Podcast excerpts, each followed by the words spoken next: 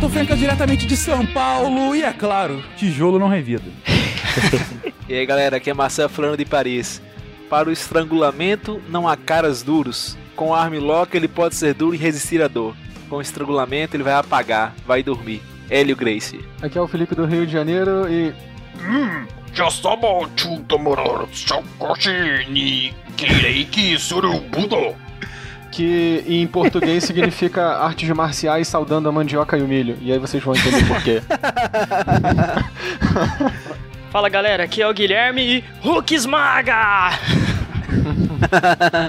Olá pessoas, aqui é o Yuri Motoyama de Santos e eu já tentei dar um Hadouken na aula de Karatê. Quem nunca, né? Queremos saber é se funcionou ou não.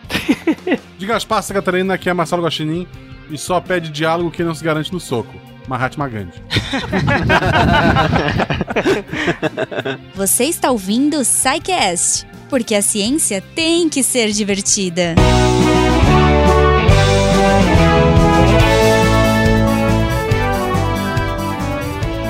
Bem-vindos! Uma sessão de Psycast! Eu sou o Fencas e hoje estou sozinho. Jujuba me abandonou e pediu para que eu falasse aqui com vocês rapidamente antes de começar esse episódio maravilhoso que foi sobre artes marciais. Gente, é Black Friday! É Black Friday hoje. Você que quer exercer os seus ímpetos mais capitalistas possíveis você está aí com opções por toda a internet, por lojas, por todos os lados diferentes. E aqui, aqui novamente, quem está nos apoiando são aqueles lindíssimos da Cambly, que continuam com a promoção. Gente, eu acho que vocês não entenderam o que, que é 60% de desconto para você que quer aprender inglês. Gente, fazendo as contas aqui, você tá querendo aprender inglês agora? A partir de 100 reais você tem meia hora de aula por semana durante um ano. 100 reais por mês, meia hora, um ano.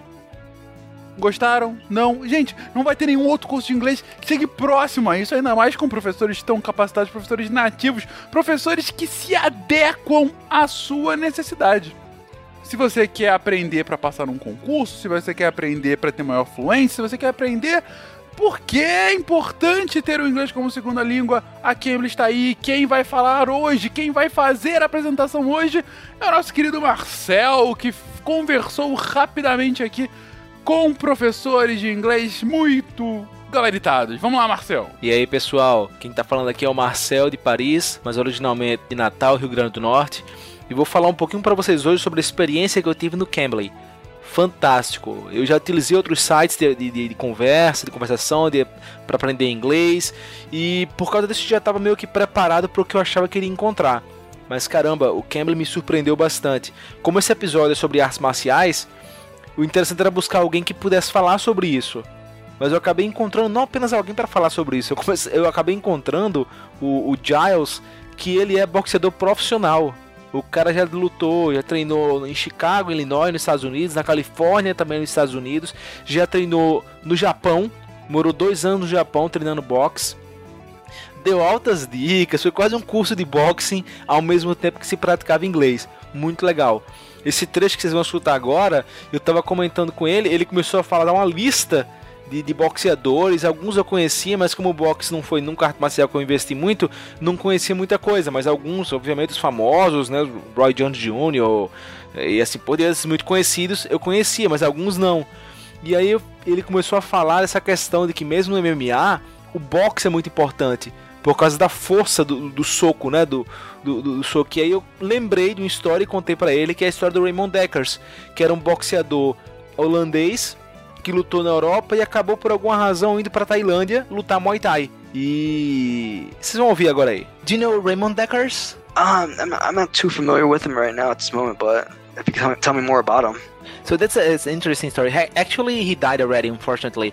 But when you were talking about boxing being this very strong and heavy uh, martial art that can be really useful, it reminded me of his story because he was a boxer in Europe I think 40 years ago or something like this, and he was very good. But at some point, I don't really remember the reason, but he decided to go to Thailand. Oh, okay. And then he went there, and the thing is that he destroyed everyone because he was a boxer and he was fighting White Eye. So they could kick, they could ha- give some punches, but he had such strong punches because he was a boxer. So if you watch the fights on, on YouTube, it's just crazy because he indeed was destroying everyone. There's, there's no other word to, to, to explain that. And he was called Raymond Decker's the Diamond. And I, I ah. suppose it's like he was like diamond hitting, you know. He was just demolishing the guy, the guys. And I think he was the first person that wasn't a Thai, a Thai person to win the, the national prize for Muay Thai, I think. Okay, He was okay. Dutch. Então é isso, gente. Lembrando sempre que Cambly é C-A-M-B-L-Y. Você vai lá no site, se cadastra e usa o descontinho do SciCast, SciCast 60 off, pra conseguir esse desconto maravilhoso de Black Friday.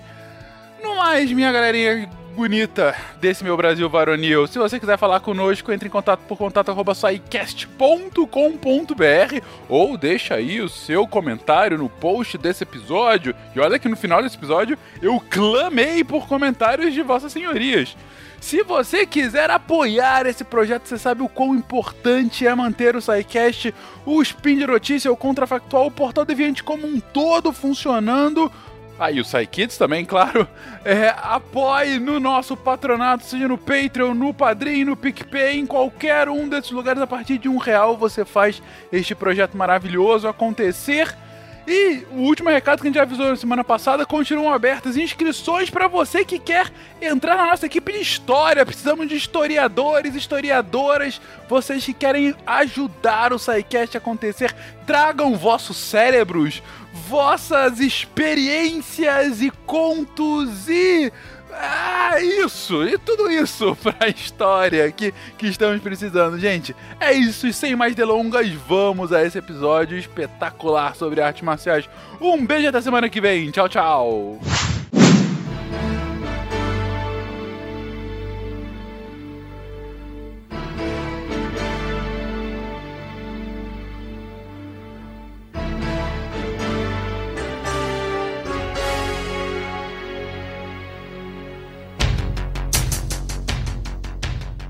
Queridões, vamos aqui falar de artes marciais. Cara, eu, eu achei muito interessante porque recentemente a gente soltou o segundo episódio sobre violência, né? A gente fez o primeiro episódio de violência, uma abordagem mais é, sociológica e histórica, um segundo episódio com uma abordagem mais psicológica e biológica.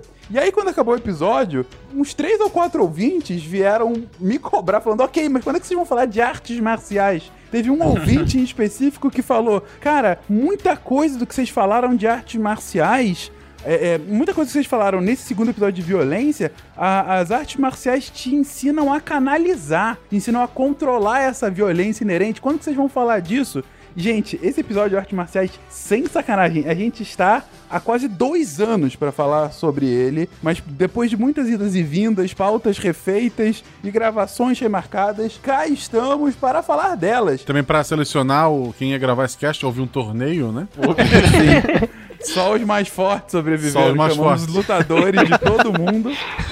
E só os mais fortes estão aqui. Houve um comitê. É, exatamente, exatamente. O convite foi um papiro enrolado, né? Escrito com sangue. Exatamente. Teve todo um ritual por trás pra gente chegar aqui na data de hoje pra fazer essa gravação. Gente, mas como eu comentei, falaremos sobre artes marciais. E pra começar, acho que é bom definir do que, que a gente tá falando exatamente, né? O que, que é, o que, que não é uma arte marcial. Antes da gente começar a gravar, inclusive a gente tava come- conversando aqui, a gente tava comentando sobre o que cada um já fez de artes marciais. E aí eu comentei, olha, eu não sei se é arte marcial, mas durante algum tempo eu fiz capoeira. Vale? Não vale? E aí, gente, qual é a definição? O que, que entra ou não como arte marcial? Cara, eu acho que a gente pode falar que arte marcial é todo conjunto de técnicas, é, de técnicas marciais, obviamente, é, que são misturadas à cultura de um povo, ao, ao pensamento religioso, filosófico e que é controlada por uma elite guerreira. Eu, eu começaria por aí. É, também quando você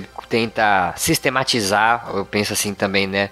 Quando você pega grupos de movimentos e sistematiza aquilo para que aquilo seja repetido de uma mesma forma, né? Seja feito de uma mesma forma, para que você possa ensinar outras pessoas também, né? Eu acho que esse lance da organização da sistematização de vários movimentos também tá bem envolvido com arte marcial. É, exatamente. Eu, eu acho que, que é engraçado a gente pensar na arte marcial mais ou menos como, como a gente pensa na gênese da religião. Antes, é, é quando a gente tinha é, caçadores, coletores nômades, a gente, bom, é, obviamente existiam religiões próprias desses povos, mas elas não eram religiões institucionalizadas. A institucionalização da religião, ela veio com, com o sedentarismo, com a criação da agricultura, com a criação das grandes sociedades.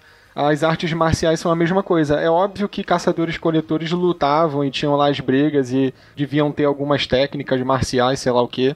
Mas a sistematização, que é o que a gente está falando aqui hoje como arte marcial, isso só surgiu é, com as sociedades sedentárias, que, sei lá, tinha, tinha uma elite guerreira nessas sociedades responsáveis por tanto aprender essas técnicas quanto por é, é registrar e ensinar. Ou seja, vocês comentam que a partir do momento em que a gente tem uma sociedade que começa a se fixar é, é, é, num mesmo local, começa a se organizar realmente como uma comunidade e que as técnicas de defesa dessas comunidades elas começam a, a, a ser passadas de forma mais metódica, vamos colocar assim, entre gerações, a gente tem aí o início de uma, de fato, de uma arte marcial, de uma de um ensinamento, de uma relação de, de mestre e aprendiz, e É. inclusive dessa, dessa emergência do que vocês chamaram de uma classe guerreira. É, exatamente. E, e deve ter também essa, essa, essa vinculação da arte marcial e do guerreiro como alguém que vai proteger aquele local específico onde as pessoas estão fixadas. Porque com o caçador-coletor,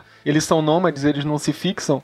Então a, a proteção é muito mais a, a proteção própria mesmo do que a proteção de uma terra, de uma de uma de uma de uma moradia talvez. Um lugar de onde você tira o sustento. Não não é essa a intenção das técnicas marciais de uma tribo de caçadores coletores mas de uma tribo sedentária sim Hum, entendi. É, ou seja, ainda que hoje a gente é, estabeleça muito uma relação de artes marciais com uma coisa mais oriental, é, essa lógica não é bem essa, né? É qualquer tipo de técnica passada é, é, é, a partir dessa, dessa comunidade pode ser considerado uma arte marcial. exatamente Acho que ficaram mais famosas, né, as artes É. orientais, justamente porque eles trazem uma grande filosofia por trás, né? Eu acho que isso é um Uhum. ponto muito importante, que vai diferenciar, por exemplo, o valentão da escola, que é só um cara forte, né, e que se aproveita do seu poder, né, entre aspas, é, para poder se beneficiar em várias situações, né? E na artes marciais não, você usa mais isso em, mais em defesa de do que ao ataque, né? Para benefício próprio. Você está mais defendendo o seu território, você está mais defendendo o pessoal menos favorecido fisicamente, né? É mais um- uma questão filosófica, né? Além das técnicas, né? Uhum. E eu acho também que as artes marciais orientais, elas também. A, a cultura oriental, eu acredito que ela. Ela tem uma organização para poder ser escrita, né, e ser registrada. Tenho, por exemplo, se a gente pegar é, outras culturas que, que a transmissão de conhecimento não é tão, é, vamos dizer assim, é, organizada, é, se perde muito, né? Então, às vezes, podia até ter construído algum tipo de arte marcial e ficou no boca a boca, e quando morreu aquela população, ou morreu aquela tribo, aquele conhecimento se perdeu, né? Acho que o Oriente é mais organizado, né, para isso também. Então não era uma boa arte, né? Porque se morreu todo mundo, eles não estavam se É, verdade. É um ponto a ser considerado. Bom, ou- seja, o- então vocês me respondem que capoeira pode ser considerado uma arte marcial. Sim. acho que sim Sim, sim. Eu acho que, que tem algumas coisas menos óbvias que a gente também pode considerar como arte marcial. É, por exemplo, na Europa, os cavaleiros, é, os caras lá que andavam de armadura e tal, com as Cavalo. espadas. É, é, é, exatamente, cavalo, inclusive. Porque o único cavaleiro sem cavalo era o do Zodíaco. É, é, exatamente. Que lutam artes marciais, talvez. Que lutam Mas artes marciais. artes marciais, É. exatamente. Mas esses caras da Europa que a gente conhece aí da cultura pop, eu, eu acho que o que eles faziam poderia ser considerado arte marcial, porque tinha todo um ritual para você se tornar cavaleiro, tinha todo um conjunto de técnicas que você aprendia, é, e tudo isso estava dentro do, do contexto do, do cristianismo. É, então, assim, o, o cara ele estava lutando pela coroa, os atos dele estavam sendo justificados pela religião do local, ele aprendia uma filosofia de cavaleiro, um modo de se portar, uma ética do guerreiro. E isso tudo é a mesma coisa que o samurai no Japão aprendia.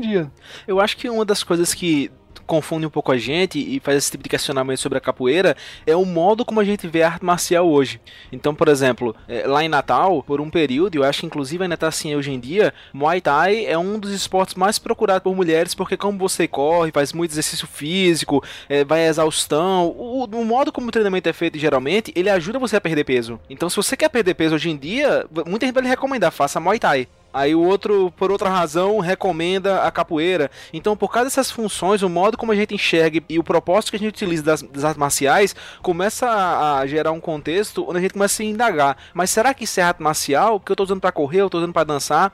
Mas a gente tem que se lembrar qual é o propósito original delas, né? Porque a capoeira, até onde eu sei, ela meio que foi feita dança para que não suspeitassem que os escravos estavam aprendendo a se defender. E até um filme brasileiro que eu acho que é Besouro, se eu não me engano, que mostra é tesouro, esses é, que era um escravo que, pô, com capoeira o cara quebrava geral, dava uma surra é, geral. Uhum. E aí quando você vê aquela dança, você não suspeita que, pô, eles estão ali aprendendo a lutar. Então o propósito original das artes marciais, até a parte de, de Marte aí, né, artes marciais, deixei bem claro, o propósito sempre foi esse. Você pega as artes marciais mais antigas, o negócio é, bruta, é super bruto. É, o Muay Boran, por exemplo, que é um conjunto de artes marciais mais antigas da Tailândia, era arrancar o olho, era golpe. Todos os golpes eram praticamente orientados para pontos vitais do corpo, né? E quando eles tinham algumas lutas, que não eram nem lutas assim para guerra, mas lutas para praticar, as regras eram não pode arrancar olho, puxar cabelo, ponto vital. Então imagine como é que se lutava, né? Ainda hoje em dia, as artes marciais que as forças armadas utilizam, como o Krav Maga, né? É pra, não é para você neutralizar o cara, é pra você literalmente tirar o cara da jogada. Então os objetivos originais era isso. O cavaleiro que tava com a espada não era desarmar o cara, era cortar a mão fora, o pescoço, era neutralizar o maluco. Esse é o propósito original. E como hoje a gente não tem mais isso, a menos para boa parte da população, né? E a gente fica se perguntando, ah, será que isso é arte marcial? Porque eu só uso para ficar mais zen, para perder peso, né? Mas todas são. O ponto que vocês trazem, eh, principalmente agora você, Marcel, é ainda que o propósito inicial esteja muito nisso da defesa da comunidade e, e, de como essa lógica ia sendo passada, né, através das gerações, esse propósito hoje é, a não ser nesses casos, como por exemplo o Krav Maga utilizado para forças armadas, você não faz hoje, eu tô fazendo capoeira pra me def defender contra, sei lá, o senhor de engenho, ou tô fazendo aqui karatê pra, sei lá. Pintar cerca. É, pintar cerca. mais fácil, é, alguma coisa do gênero. Não, é, você tem um propósito mais realmente de esporte, de saúde, de qualidade de vida, de hobby, né? Coisa do gênero.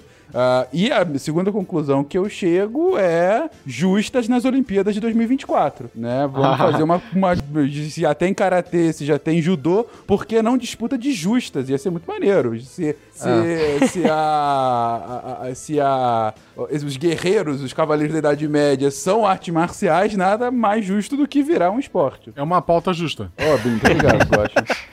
Mas falando justamente nessas muitas modalidades, gente, quem tá aqui, vocês é, já. O que, que, vocês já praticaram? Qual a experiência de vocês com relação a artes marciais? Eu já apanhei uma vez. É, é tudo que eu tenho. Obrigado. É uma experiência interessante. Só uma? Então você não praticou arte marcial. Não, não, não, não pratiquei. Eu fui, fui praticar em mim, é diferente. Porque quem praticou apanhou muitas vezes. É, é engraçado que, que a arte marcial lá em casa, ela serviu para fazer eu e meu irmão parar de brigar. Porque ele fez Aikido. Aí eu parei de puxar briga com ele e a gente ficou feliz. Não, então, eu, eu comecei o mundo das artes marciais fazendo karatê. E aí eu fiz mais ou menos dos 13 aos 19 anos. É, cheguei na marrom. É, eu só não cheguei na preta porque eu, eu fiquei adiando o exame mesmo. Acabou que eu tive que sair e não fiz o exame pra preta. Mas eu treinei, eu treinei durante esse tempo todo karatê, o, o estilo é, karatê Shotokan especificamente, que é o que tem as competições olímpicas e tal. É, e hoje em dia eu pratico Aikido, sou segundo Dan. É, e o Aikido eu pratico desde, dois, é, desde 18 anos mais ou menos. Eu, eu tenho 30, então já há bastante tempo, já há um tempinho já. É o, C, o Steven Seagal já. Steven Seagal. E, e, e, é bem legal ver assim o, a diferença em, entre as artes marciais, embora as duas sejam artes japonesas. O, o contexto no qual o Aikido, o Aikido se desenvolveu é totalmente diferente do Aikido do contexto em que o Karatê se desenvolveu. E a gente até vai falar mais sobre isso mais pra frente na pauta, mas é, são propostas diferentes e, e eu acho que são até complementares. A gente vai discutir mais à frente as características de cada uma e eu acho que dá para complementar na boa. Apesar de uma valorizar um pouco mais a, o calejamento, né, que é o caso do Karatê, o Aikido ser meio que o Tai Chi Chuan do Japão, mas eu acho que dá, dá para complementar, bem interessante. Então, eu cheguei, eu comecei a fazer judô quando era muito novinho, porque a mãe lá no colégio era regra, todo mundo ia fazer judô. Até cheguei a ganhar uma faixa, porque não tem aquelas faixas que é só para criança, digamos assim. Então, não sei se foi cinza, mas para mim judô era uma brincadeira e eu era muito novinho, eu tinha acho que sei lá 5, 6 anos, então acho que nem conta. E aí no começo da minha adolescência eu fiz jiu-jitsu por um tempo, aí parei. Aí depois alguns anos fiz de novo, parei, depois os 19, 20, fiz de novo, parei e assim, não, não, é, não é meu estilo de arte marcial. Pratiquei várias vezes, nunca saí da branca, não acho muito legal, mas não, não é meu estilo. E aí, na época que eu, treinei, que eu treinei pela última vez jiu-jitsu, no caso brasileiro jiu-jitsu, né? Pela última vez eu acabei conhecendo Muay Thai e aí fiquei apaixonado. Sou apaixonado pelo Muay Thai. Aí eu fiz vários anos, me graduei, eu sou cruão vermelho e, putz, parei faz um tempo, até final da faculdade, aí mestrado, emendou tudo mas sinto muita saudade. É uma marcial que eu gosto muito. E é que, se eu tiver que falar que eu treinei alguma, é o Muay Thai. O resto eu enrolei, digamos assim. Eu treinei pela minha infância toda é, karatê. Então acho que eu entrei com uns 10 anos e fui até os 22, mais ou menos. Aí quando acabou a faculdade, comecei a trabalhar. Acabei não conseguindo mais treinar. E junto com o karatê, um pouquinho mais tarde eu entrei, né? Eu fiz kobudo que é uma arte marcial que você usa armas, que são instrumentos de lavoura adaptados também, que aí depois na sua frente posso com comentar. E o engraçado é que eu, que eu entrei no karatê por conta de um amigo meu que eu tava na casa dele jogando videogame, aí ele chegou de um um outro conhecido lá chegou de um campeonato de karatê e ele tava cheio de sangue no kimono e eu era fanático filme de luta, essas coisas Van Damme, essas coisas eu olhei e falei, cara, onde você foi? Ele falou, meu, fui no campeonato de karatê, o que, que é sangue do meu adversário? Eu falei, cara, mãe, é isso que eu quero fazer. Eu quero apanhar também. é isso que eu quero fazer da vida. É meio sanguinário, então, é isso que você tá dizendo. Eu quero ver sangue, porra! Artes marciais não tem psicotécnico, é isso, né? é, deveria ter, né? Mas foi karatê e kobudo, a minha experiência com arte marcial mesmo. Bom, é, a minha experiência, eu comecei a praticar karatê, pratiquei só karatê a vida inteira. Eu comecei com 8 anos. É, eu competi muito até os 17 para 18 anos. Eu tive relativo sucesso, fui campeão paulista, campeão brasileiro, fui da seleção brasileira de base, fui vice-campeão pan-americano. É, competi até os 18, porque depois eu fui estudar para fazer faculdade, né? E como diria um, um, sensei amigo meu, ele falava que se karatê desse dinheiro, o kimono tinha bolso, né? E não tem. Aí eu fui fazer faculdade, diminui um pouco o ritmo das competições, é, ainda continuava treinando. Eu fui campeão de jogos regionais várias vezes, fui, fui vice-campeão de jogos abertos. É, e aí eu fui parar mesmo depois da faculdade. É, aí eu tive um hiato no karatê de um ano e meio, dois anos. É, depois disso, o meu professor ele veio a falecer e na época tinha um projeto grande de, de karatê pra, pela prefeitura, né? Ajudava várias crianças, tinha escola em vários bairros, né? Na cidade de Presidente Prudente, acho que se tiver alguém de lá deve conhecer é, o professor sensei Renato Franco, e ele veio a falecer num acidente de carro, bem novo. E para não acabar o projeto, para não deixar, a gente tinha quase 600 crianças sendo atendidas, a gente assumiu, eu e mais dois amigos, é, a gente assumiu, então eu fui professor e técnico do Karatê de Prudente por mais uns três anos ali. É, nesse período também eu, eu já era faixa preta, né? Fui faixa preta com 14 anos. Aí depois eu fiz o exame para terceiro Dan. Então hoje eu sou faixa preta, terceiro Dan. E a gente conseguiu bons sucessos lá também, já tinha um trabalho muito bom, a gente conseguiu atletas na seleção, medalhistas em sul-americanos e pan-americanos. É, e aí eu fui parar mesmo nos últimos um, dois anos que realmente ficou impossível, nem tô mais imprudente, né? Já mudei até de cidade. Então ficou impossível de continuar. Mas a vontade era continuar, né? Foi rápido o que você falou. Você já foi vice-campeão pan-americano? Fui lá no Chile, disputado em Santiago, fui vice-campeão pan-americano. Fui campeão brasileiro nesse ano e fui perder pra um brasileiro na final lá. Fiquei pouco feliz lá, viu? Ah, maneiro. maneiro, cara. Não sabia que você Legal. tinha esse passado competitivo, cara. É estranho, né? Não, mas pô, muito bom. Por isso que ele conseguiu vencer e tá na gravação hoje aqui, né, com a gente. É verdade, exato. é verdade. Não foi à toa. Aqui só os melhores, exatamente. Até tem um disclaimer, né? Eu sempre pratiquei o karatê esportivo, né? Esse que vai passar na Olimpíadas. É exatamente esse mesmo. Inclusive tem uma amiga minha que tá bem cotada, bem muito bem ranqueada no ranking mundial pra, pra disputar as Olimpíadas, a Valéria Kumizaki, lá de Prudente também. É, e é- treinei muito com ela, apanhei muito dela, né? Então o pessoal fala, ah, direitos iguais, rapaz, tanto que eu já apanhei de mulher lá no karatê, não, não tá escrito, viu?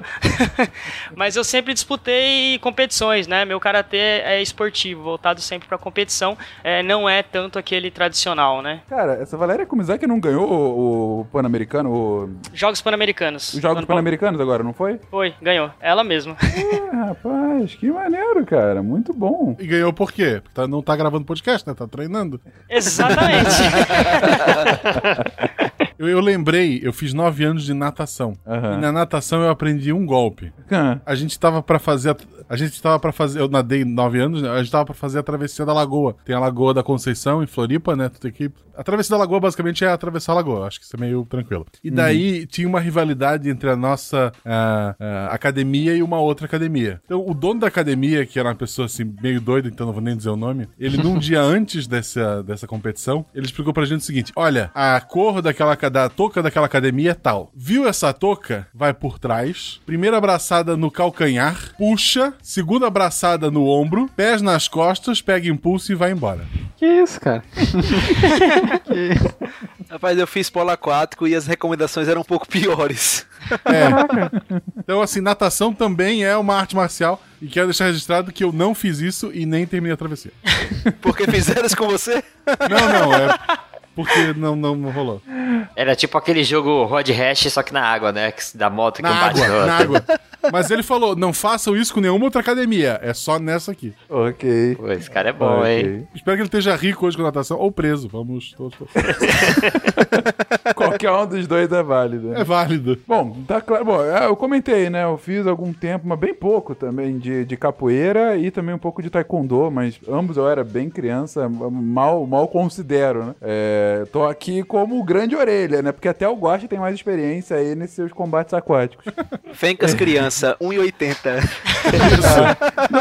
Eu tava comentando, realmente, que, que o Yuri comentou: ah, não, você fez taekw- taekwondo, devia ter alguma vantagem pelo tamanho da perna, né? O problema era justamente esse, porque eu era criança e eu lutava contra crianças maiores do que eu, maiores em idade, pra ser mais ou menos do mesmo é, tamanho, né? Então, pra não ser, eu não pegar um pequeno anão na minha frente e dar um chute do nada nele. E o problema é que eu tinha, sei lá, 6, 7 anos e com criança de 9, 10 anos. Eu sempre fui naturalmente mondrongo. Coloca aí crianças ainda com mais agilidade, eu sempre apanhei pra cacete. né?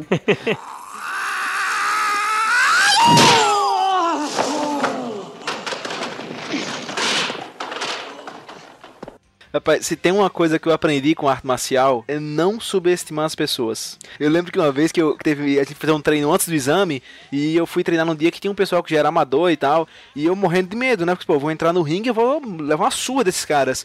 E eu falei, não, se preocupe não que tu vai treinar com aquele cara. E o cara, eu acho que ele batia no meu ombro, ele era muito pequenininho. Aí eu pensei, ah, tranquilo, né? Porque mesmo que ele seja melhor do que eu, ele é muito pequenininho, não vai ter problema, né? Quando a gente entrou no ringue, não deu 10 segundos, eu levei um chute na cara. Isso? De onde é que veio esse pé, gente? Como é que o cara fez isso?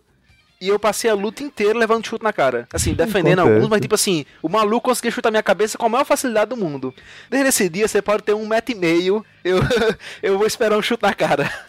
O que você tá dizendo é que, como eu sou mondrongo, eu ia apanhar de qualquer forma se fosse alguém de 6 anos comigo. Não, não, o que eu tô dizendo é Foi, que se você foi, acha que o cara é foi. pequenininho, você fala que o cara é pequenininho e, né? Não tem jeito, cara. Não é pra subestimar. Qualquer pessoa que tenha técnica, ela vai despontar. Muito justo, muito Eu acho que justo. o, que o Malta tinha que participar de um torneio muito comum, que acontece em Olinda todo carnaval, que é aqui com, com os bonecos.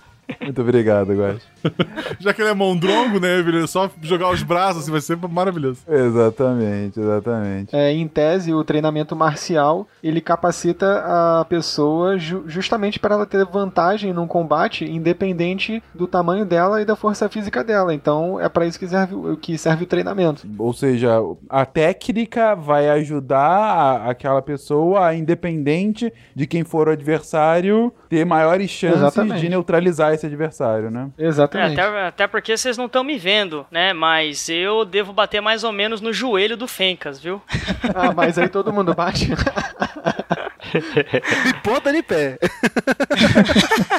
Não, imagino. E com certeza eu apanharia de você, Guilherme. O Fencas deve ser igual, igual aquele personagem do filme do Van Damme, do. Acho que é. Acho que é Desafio Mortal. É um cara da Mongólia, careca, com, com bigodão. O cara não, não lutava arte marcial nenhuma. A única habilidade dele era ser alto, segurar os outros pelo tupete e dar aquela porrada assim com a mão de cima pra baixo, igual um martelo. O Fencas ia fazer isso com geral. Felipe, como é que você acha que eu cheguei até essa gravação? Pois é. Eu acho que a gente já. Vocês sabem como é que o, o Chihuahua consegue vencer o, o Pitbull na briga, né? Latindo pra cacete. Engasgado. É, eu acho que a gente já bateu demais no Malta, tá, gente? Acho que a gente pode seguir algum episódio. Não, ok. Ele já tá Vamos no lá. chão, gente. Vamos parar. Não, não, tudo bem. Isso aí eu, eu já tô acostumado. Realmente, de luta, eu sou uma, uma- um horror. Mas, gente, é... bom, vocês já comentaram aí nas definições e, e, inclusive, nos exemplos da, da vida de cada um de vocês, algumas das artes marciais e, claro, muito focado nas artes orientais. É, mas o Felipe já mencionou, por exemplo, os cavaleiros, né, andantes né, durante a Idade Média. É, e a gente tem outras técnicas que não as mais famosas orientais, mas que a seu tempo e a seu lugar também tiveram certa repercussão, não? Isso tem a ver com uma, com uma lenda que, que eu acho que é mais lendário do que histórico, porque carece muito de documentação. Então é. A maior parte das fontes são lendárias mesmo. Mas o que essas lendas dizem é que as artes marciais é, orientais é, elas vêm da Índia. é, e elas vêm especificamente da- das práticas, é, da- das técnicas marciais que eram praticadas por um clã na Índia, que era o clã da, da classe guerreira, os Kshatriyas. É, eles, eles aprendiam um conjunto de técnicas marciais lá, e um monge budista, o tal do Bodhidharma, que todo mundo sabe dele porque tem muitas lendas sobre ele. Ele é, ele parece que é o fundador lendário do Zen budismo e, e tal, mas ele viajou para a Índia, a Índia não, para China, a convite do, de um imperador lá, e diz a lenda que, que ele não se deu muito bem com o imperador e aí ele, ele é, em vez de ficar lá na corte, ele ficou no templo Shaolin, que, tinham, que tinha monges budistas lá. Só que ele viu que esses monges eram muito sedentários, é, estavam engordando porque só comiam e meditavam o dia inteiro e tal. é, e aí ele, ele ensinou para esses monges as, as técnicas marciais, os exercícios físicos que ele aprendeu lá na Índia, porque o Bodhidharma ele fazia parte dessa, dessa classe dos guerreiros aí que é o clã dos Kshatriyas. É, então a, a lenda pro nascimento do, do chamado Kung Fu, que o, que o nome na verdade não é Kung Fu, é, é, é essa, assim, é, é a versão le- lendária do negócio. E aí uma outra versãozinha que não necessariamente exclui essa que eu falei, uma, uma versão de- dessa lenda, é que os monges Shaolin eles pegaram essas técnicas que o Bodhidharma ensinou e eles, é, eles adaptaram essas técnicas para defesa pessoal, porque quando eles iam migrar de um templo para o outro, eles frequentemente enfrentavam assaltantes e coisas desse tipo. Então eles tinham que se defender de alguma forma. E aí eles adaptaram esses exercícios contra o sedentarismo para defesa pessoal. E aí que nasce esses estilos de kung fu que a gente vê que parecem movimentos de animais e tal, o estilo da cobra, o estilo da garça. Começou com o bode. Começou o coice, né?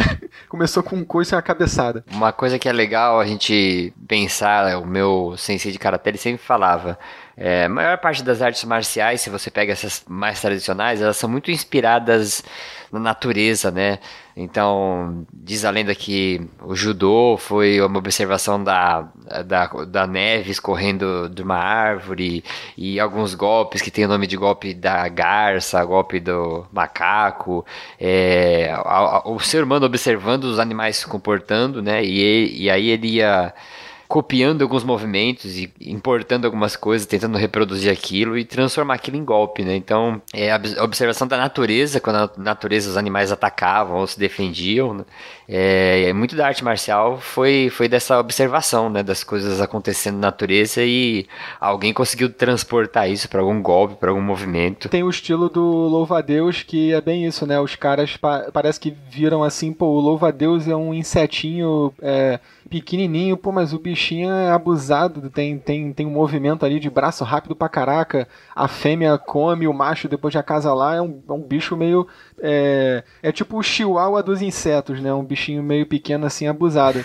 E aí diz a lenda que eles olharam pra esse bicho e falaram, pô, vou criar um estilo de luta aqui que se parece com isso. É imitando os movimentos dele. Ainda bem que foi, vou criar um estilo de luta e não vou comer os meus parceiros sexuais, né? Uma posição do Kama Sutra, né?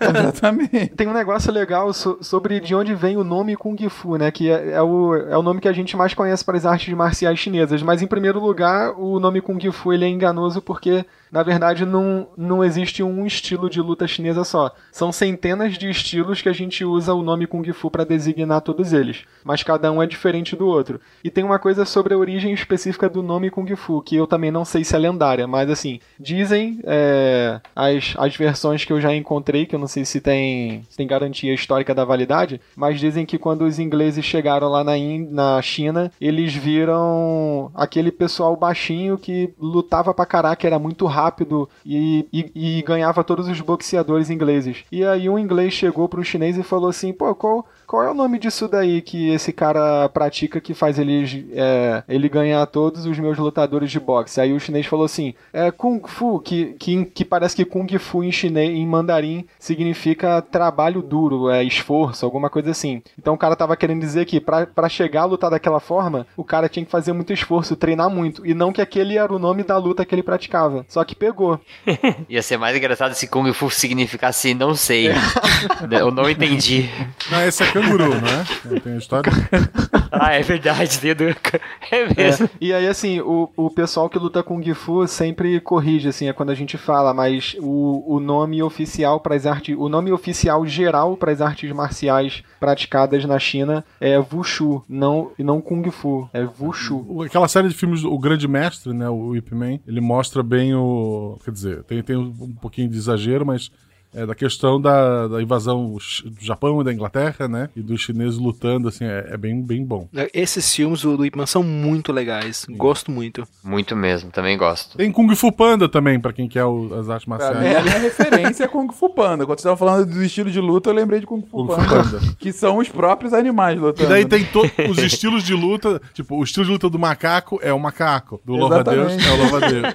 É, muito bom isso. Então, o estilo de luta que o, o, o, o estilo do Ip Man era o Wing Chun, é, que dizem que foi inspirado nos movimentos da garça e da cobra. É, é um- Olha são três só. filmes assim maravilhosos, gente. Assistam. E o Ip Man foi o mestre, do- um dos mestres do, do Bruce Lee, né? Pra quem Bruce. Lee, é. não sabe, é bem legal isso aí. É, a arte marcial que o Bruce Lee começou a lutar foi justamente o, o Wing Chun. E quem assistiu o filme Ip Man, eu acho que é o segundo ou o terceiro que tem um velhinho que luta com, com o ator principal. Aquele velhinho, ele é ou neto ou bisneto do Ip Man verdadeiro. Ou seja, é um descendente real. E ele é mais 70 anos, é um Caramba. coroazinho, ele luta muito, pô. Tem uns vídeos no YouTube que eu vi uma vez, ele lutando com outros mestres de Kung Fu. Caramba, é um absurdo. O cara não fica nem em pé, é bem magrinho, velhinho, mas ele dá uma surra nos caras, pô.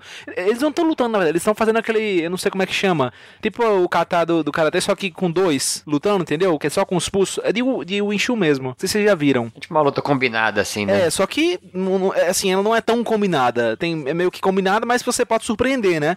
E ele surpreende Ah, todos os tá. caras, porque o objetivo é ficar fazendo aqueles movimentos, mas em algum momento eu posso tentar socar a sua cara, por exemplo. Ah, eu sei como que é, Só eu que sei você vai como que é. Ele consegue ganhar de todos os caras, pô. E ele é um velhinho, magrinho, pequenininho. Deve ter. Porra, é bem pequenininho ele. E é bem legal como ele consegue. É o mestre Yoda. Ele luta literalmente de olhos fechados, inclusive. Olha só. É surpreendente. Ah, cada vez mais difícil agredir um idoso. Já fica aí o choque de cultura. O nome dele é Ipchun, só pra quem quiser procurar na internet. Tá na internet, ele tá com 84 anos. Em 2009, ele tem 84 anos. Então colocou no YouTube Ipchun, você vai encontrar. É... Bom, vocês estão falando agora muito das artes marciais chinesas, né? Mas a grande maioria daqui praticou artes marciais japonesas, né? Teve alguma mudança muito grande por conta da diferença histórica? Qual é o, o impacto dessa diferença geográfica realmente pro desenvolvimento dessas artes marciais, tal qual o judô, karatê? Cara, as, as artes marciais japonesas, elas surgiram é, porque o Japão era, era aquele. Era um, era um arquipélago é todo dividido entre, entre, entre famílias que dominavam o- os seus respectivos territórios. E aí cada família dessa acaba desenvolvendo o seu próprio estilo de luta para defender seu território. Aquele negócio que a gente estava falando no início, né? Se você tem um território e mora ali, você desenvolve maneiras de protegê-lo. São os shoguns, a gente comentou isso no episódio de japonês medieval. E, e aí é, é, esses estilos foram nascendo e, e as famílias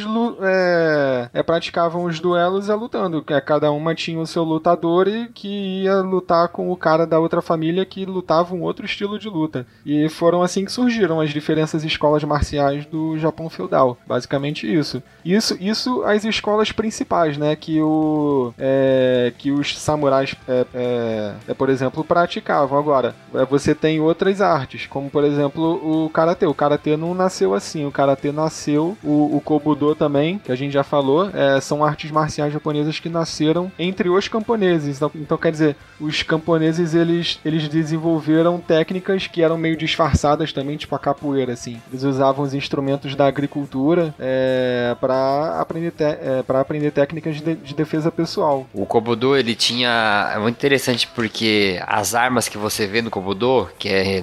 Ele usa um bastão, bem, bem parecido com as armas da Tartaruga Ninja. Tinha um bastão, é o Nunchaku, aquela faquinha de três pontas que se chama Sai.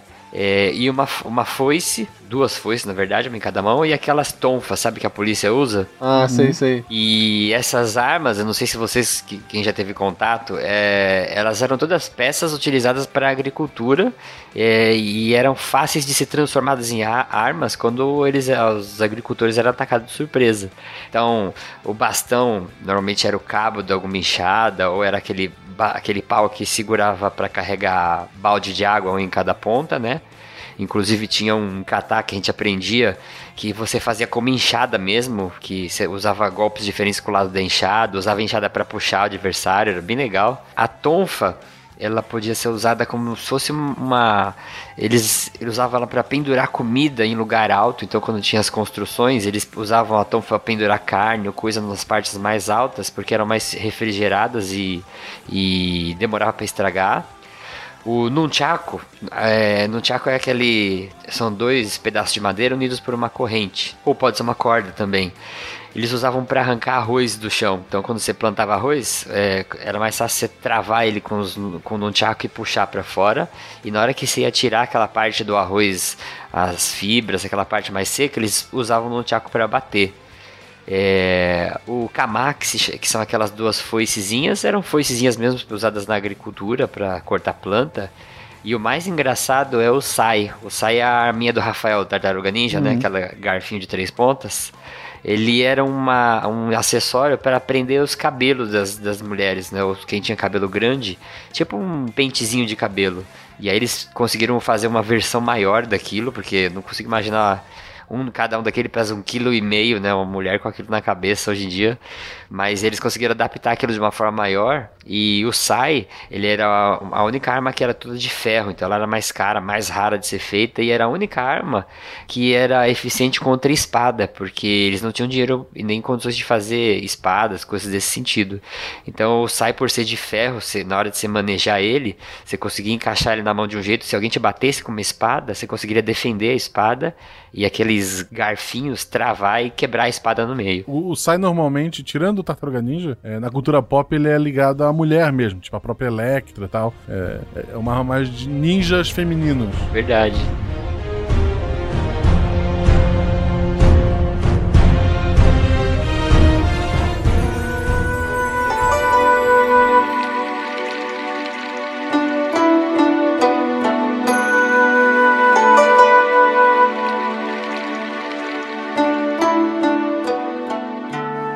Primeiro, assim, um disclaimer para quem tá ouvindo, né? É, como o Felipe falou, é, tudo isso que a gente tá falando da parte histórica carece muito de fontes, né? A gente não tem fontes, né? Não tem como citar nada é, e boa parte é passado de um para outro, né? É, inclusive, a história do karatê que eu ouvi, né? Ela é diferente. Ela é, o que o meu professor dizia era o seguinte, né? Que esses estilos isolados, né, que havia no Japão, é, dentre deles tinha o karatê também. E o que os camponeses é, praticavam era algo que eles espiavam por cima dos muros dos nobres é, viam as técnicas sendo feitas, tentavam reproduzir. E isso é, eles chamavam de karatê, mas que na verdade não era, porque eles não tinham todo o ensinamento correto. Eles apenas ficavam copiando o que eles conseguiam, é, conseguiam enxergar. Inclusive tem uma história, uma lenda, né, que eu ouvi de vários professores, inclusive essa. É, diz a lenda que é, um dia chegou um navio russo, desembarcou lá no Japão e tinha um cara muito grande, de uns 2 metros de altura, enorme, um russo gigantesco, que desafiava todo mundo para briga. E o pessoal falava que lutava karatê e ele acabava com todo mundo na porrada, né? Isso chegou até a casa do nobre daquela região, né? Que tomava conta daquela região. Ele tinha dois filhos, ele era muito velho, muito idoso, né? E ele falou assim: Olha, é, parece que ele é muito forte, então eu vou designar o meu filho é, mais novo pra luta. Aí o mais velho falou: Mas como assim? O mais novo? Eu tô mais preparado, eu sou o filho mais velho, né? Eu que deveria lutar. E o pai falou assim: Não, é, vou mandar o meu filho mais novo porque a gente nunca viu esse cara lutar na vida e a gente vai mandar o mais novo para você estudar as técnicas desse russo e aí a partir de então você conseguir derrotá-lo depois. Aí o filho mais velho entendeu e foi. Acontece que na hora da luta, o russo veio tentar dar um agarrão no, no japonês, que era provavelmente um japonês da minha estatura, é, e diz a lenda que com um soco ele desmaiou o russo de 2 metros de altura e todo mundo ficou abismado, né? E os russos falavam, ah, mas como assim, né? O que, que é isso? Falou, não, esse é o verdadeiro karatê. O que, que o cara tem? O russo perguntou. mas, cara, é, é, essa história que você tá contando me lembra muito do que eu já ouvi da história dos primórdios do jiu-jitsu, não? É, então, por isso que carece de fontes, né? Acredito que Aliás, também não é uma história tão absurda de acontecer em qualquer outra região, em qualquer outra, outra cidadezinha, né? Acredito que às vezes pode ser realmente uma cópia, às vezes pode ser que realmente aconteceu, né? Algo parecido em dois lugares, né? O cara tem uma arte marcial que tem várias versões para a origem dele, né? O o Al já falou em alguns momentos, não sei se eu vou repetir um pouco o que vocês falaram agora, mas uma das versões é que, é, aí no caso não, não é um navio com russo, é um navio com chineses, um pescador chinês ele se perdeu e foi parar na ilha de Okinawa, lá no Japão. E aí esse pescador sa sabia Kung Fu. E aí ele ensinou Kung Fu pros japoneses que estavam lá em Okinawa. É, e aí daí que surgiu o Karatê, ou seja, o Karatê é meio que uma versão de um estilo de Kung Fu que esse pescador aí praticava e levou para lá. É tanto que, de, de fato, assim, é quando você olha o, os estilos, o Karatê, ele se parece muito com alguns estilos de Kung Fu. É como, por exemplo, eu acho que o estilo do dragão, um, um, uns estilos que tem aquelas bases bem abertas, assim, que o cara fica parado dando uns socos bem fortes é, é bem parecido, até os, os, os, katais são parecidos. E tem uma outra versão também, e aí essa é, eu dei uma olhada no livro que eu tenho aqui, o autor estava falando que essa é a que historicamente tem mais respaldo, mas ainda assim é aquele lance da da carência de evidências. Mas enfim, o cara fala que o karatê originalmente ele era tipo uma dança folclórica que era praticada em Okinawa. Só que quando essa dança folclórica foi parar nas ilhas principais do Japão, é, misturaram essa dança folclórica com técnicas marciais de fato e aí com essa função dos camponeses se, se protegerem e tal. É, ou seja, de acordo com essa versão, o karatê ele tem, ele tem uma origem parecida com a da capoeira na, aqui no Brasil, né? Os, os, os, os japoneses usavam uma dança para disfarçar o, o conteúdo marcial do que eles estavam fazendo. É porque lutar assim e você receber instrução de luta era meio que uma coisa de, das elites, né? Não era todo mundo que podia é, aprender né, a arte. O, o, camponês que quisesse aprender a lutar tinha que fazer isso escondido mesmo, que se o Shogun pegasse, já era. Uhum. Perfeito. E o judô, gente? Judô, eu acho o judô interessante do, do devo admitir que, que das artes marciais esportivas é a que eu acho mais interessante ver, é, porque primeiro porque eu não entendo muito bem a pontuação do karatê, ainda que eu acho bonito, mas é, para mim é um pouco esquisito a pontuação. Luta olímpica para mim é um mistério. É, eu não sei o que, como que aquilo funciona. Eu sei que você tem que ficar em cima do cara e o cara é de bruços, mas realmente é um negócio meio luta greco-romana, essas paradas assim. E o judô, eu acho maneiro porque assim, é uma luta, mas é uma luta de você tirar a guarda do outro, né? Ou seja, de você derrubar o cara, de você ou imobilizar, né? E, e- ou seja, não é, não tem um golpe. Digo, tem golpes, mas não é um soco, um chute, e sim é uma forma certa de você agarrar e deslocar o adversário, né? Como que isso surge? Como que isso se consolida? Então, assim, em, em linhas gerais, o judô, o judô nasce com o Jigoro Kano, é, que era um japonês, assim, o, o, o Jigoro Kano, ele, ele tem umas frases que colocam é, em dúvida o status do judô como arte marcial. Aliás, em dúvida não. O Jigoro Kano, ele falava que o judô não era arte marcial, que era um esporte. Ele estava criando um, um esporte mesmo, ele falava isso. É, e, e aí, para entender o surgimento do judô, é importante a gente entender o seguinte: quando o Japão perde a Segunda Guerra Mundial, é, eu não sei o que, que acontece, os japoneses meio, meio que se desiludem com algumas.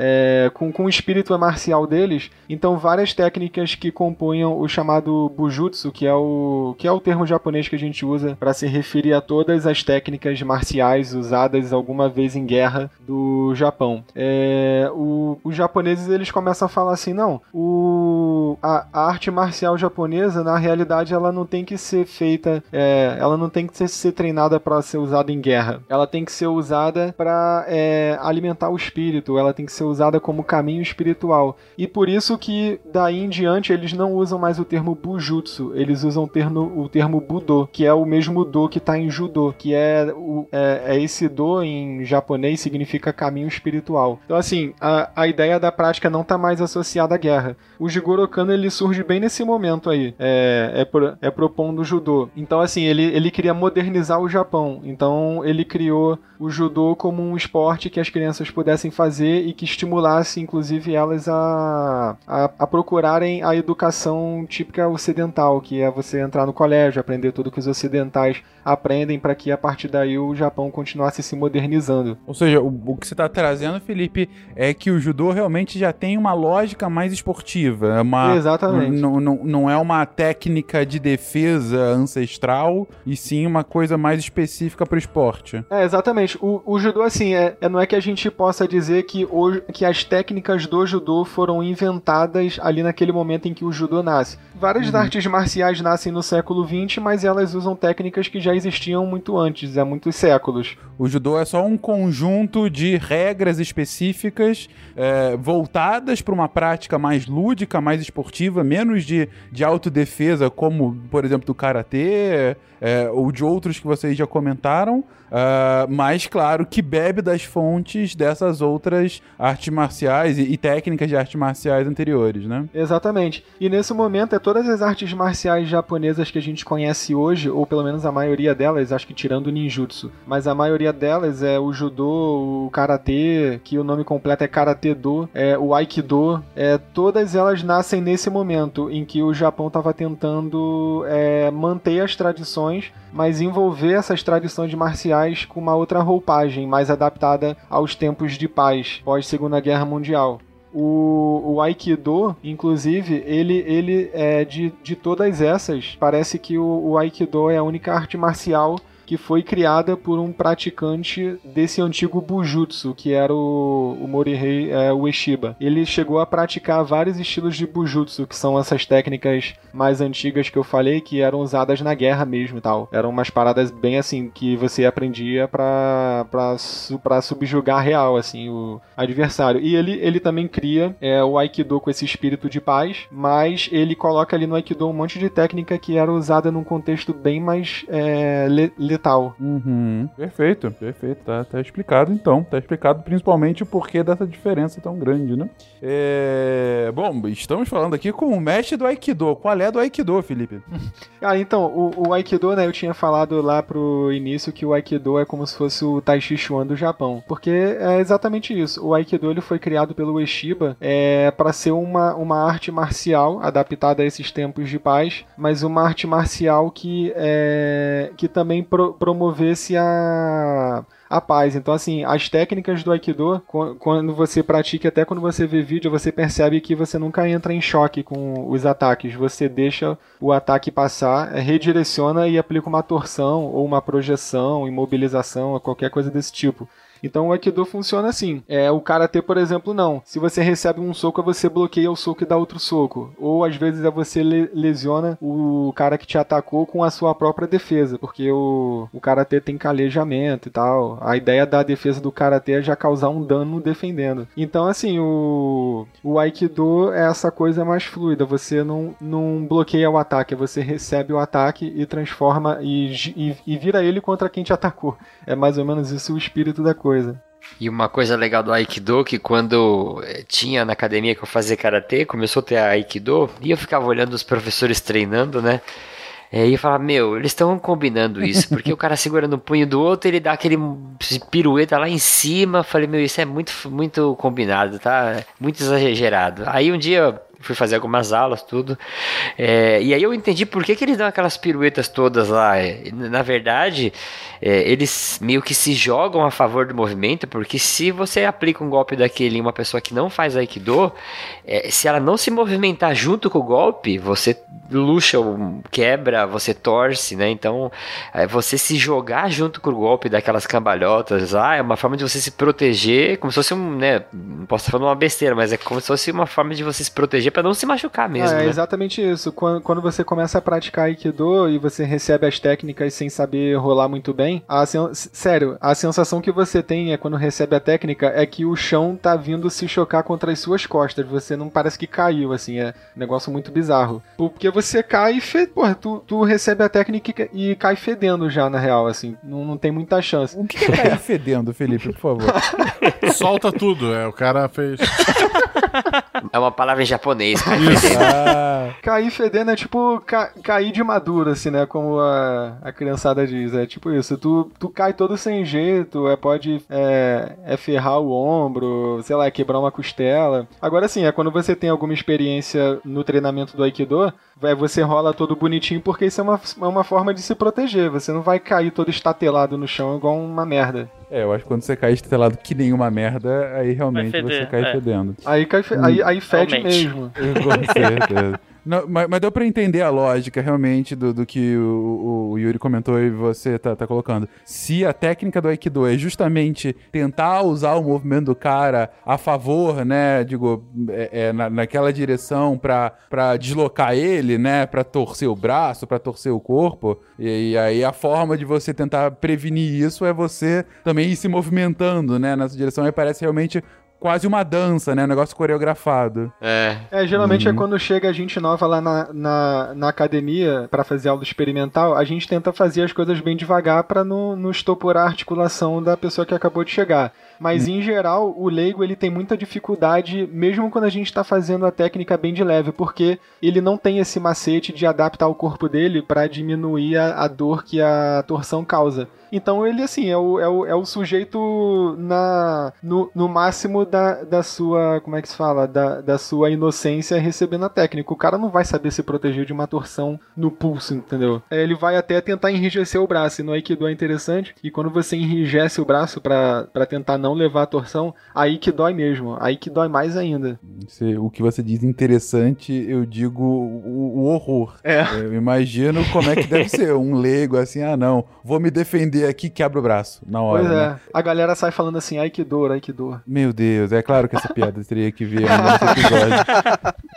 Inevitavelmente, em algum momento, teríamos essa piada. Ia, ia acontecer. Se não veio na apresentação, ia, vir em algum lugar. agora. Cara, e, e- se eu penso em Aikido, o Guache até brincou na apresentação, é, é- é o Steven Seagal, né? Automaticamente, que é o- um mestre da técnica, né? E aplica isso nos filmes. E, e é muito interessante de ver realmente, né? Porque, assim, nos filmes dele, claro, obviamente que não é uma luta mesmo, deve ter alguma coisa de coreografia, enfim, né? até porque ele não vai ficar quebrando braços, né? Sim, de sim. dublês e coisa do gênero, mas, sei lá, a minha impressão de ver os filmes dele é, é que parece que ele luta sem esforço, sabe? É- é- é- é- ele é muito, sabe, muito tranquilo, muito, ok, você vai me bater, aí eu tô lá aqui, eu tô só, sei lá, passando manteiga no pão. E aí ele Sim, tá torcendo o braço do cara, fazendo ele dar uma voadora, uma, uma cambalhota, pega ele no cangote, não sei o quê. E, e é com a mesma cara, com aquela cara com aquele rabinho de cavalo sempre, né? Impassível. Exatamente. O que acaba passando até mais realidade, porque como ele é um péssimo ator, tu sabe que aquilo não é ensaiado, né? Quer dizer, É, verdade. Ele, o, que- o que a luta tem de interessante, a atuação deixa bastante a desejar. Now, when we fought, you had that eye of the tiger, the edge.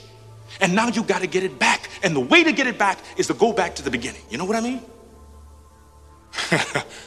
Maybe we could win it back together. O, meu- o meu irmão fez Aikido por muitos anos. Ele chegou perto do, do level máximo antes de semestre, sei lá. E tinha toda a, a parte filosófica também. Ele começou a ler livros, a, sei lá, queimar incenso, a ter um mini jardinzinho que ele ficava é, raspando lá, fazendo ondinha, sei lá o que era aquilo. E era muito engraçado que quando ele- a gente brincava assim de, ah, vou, vou te bater, é, ele segurava um dedo, ou- era, era, sabe, era só uma torçãozinha. E eu que sou mais alto que o meu irmão e mais pesado, tipo, com, com um toquezinho, eu, sabe, já dobrava o joelho, já disse, vamos, para, para, para, por favor. Sabe, é um negócio muito absurdo.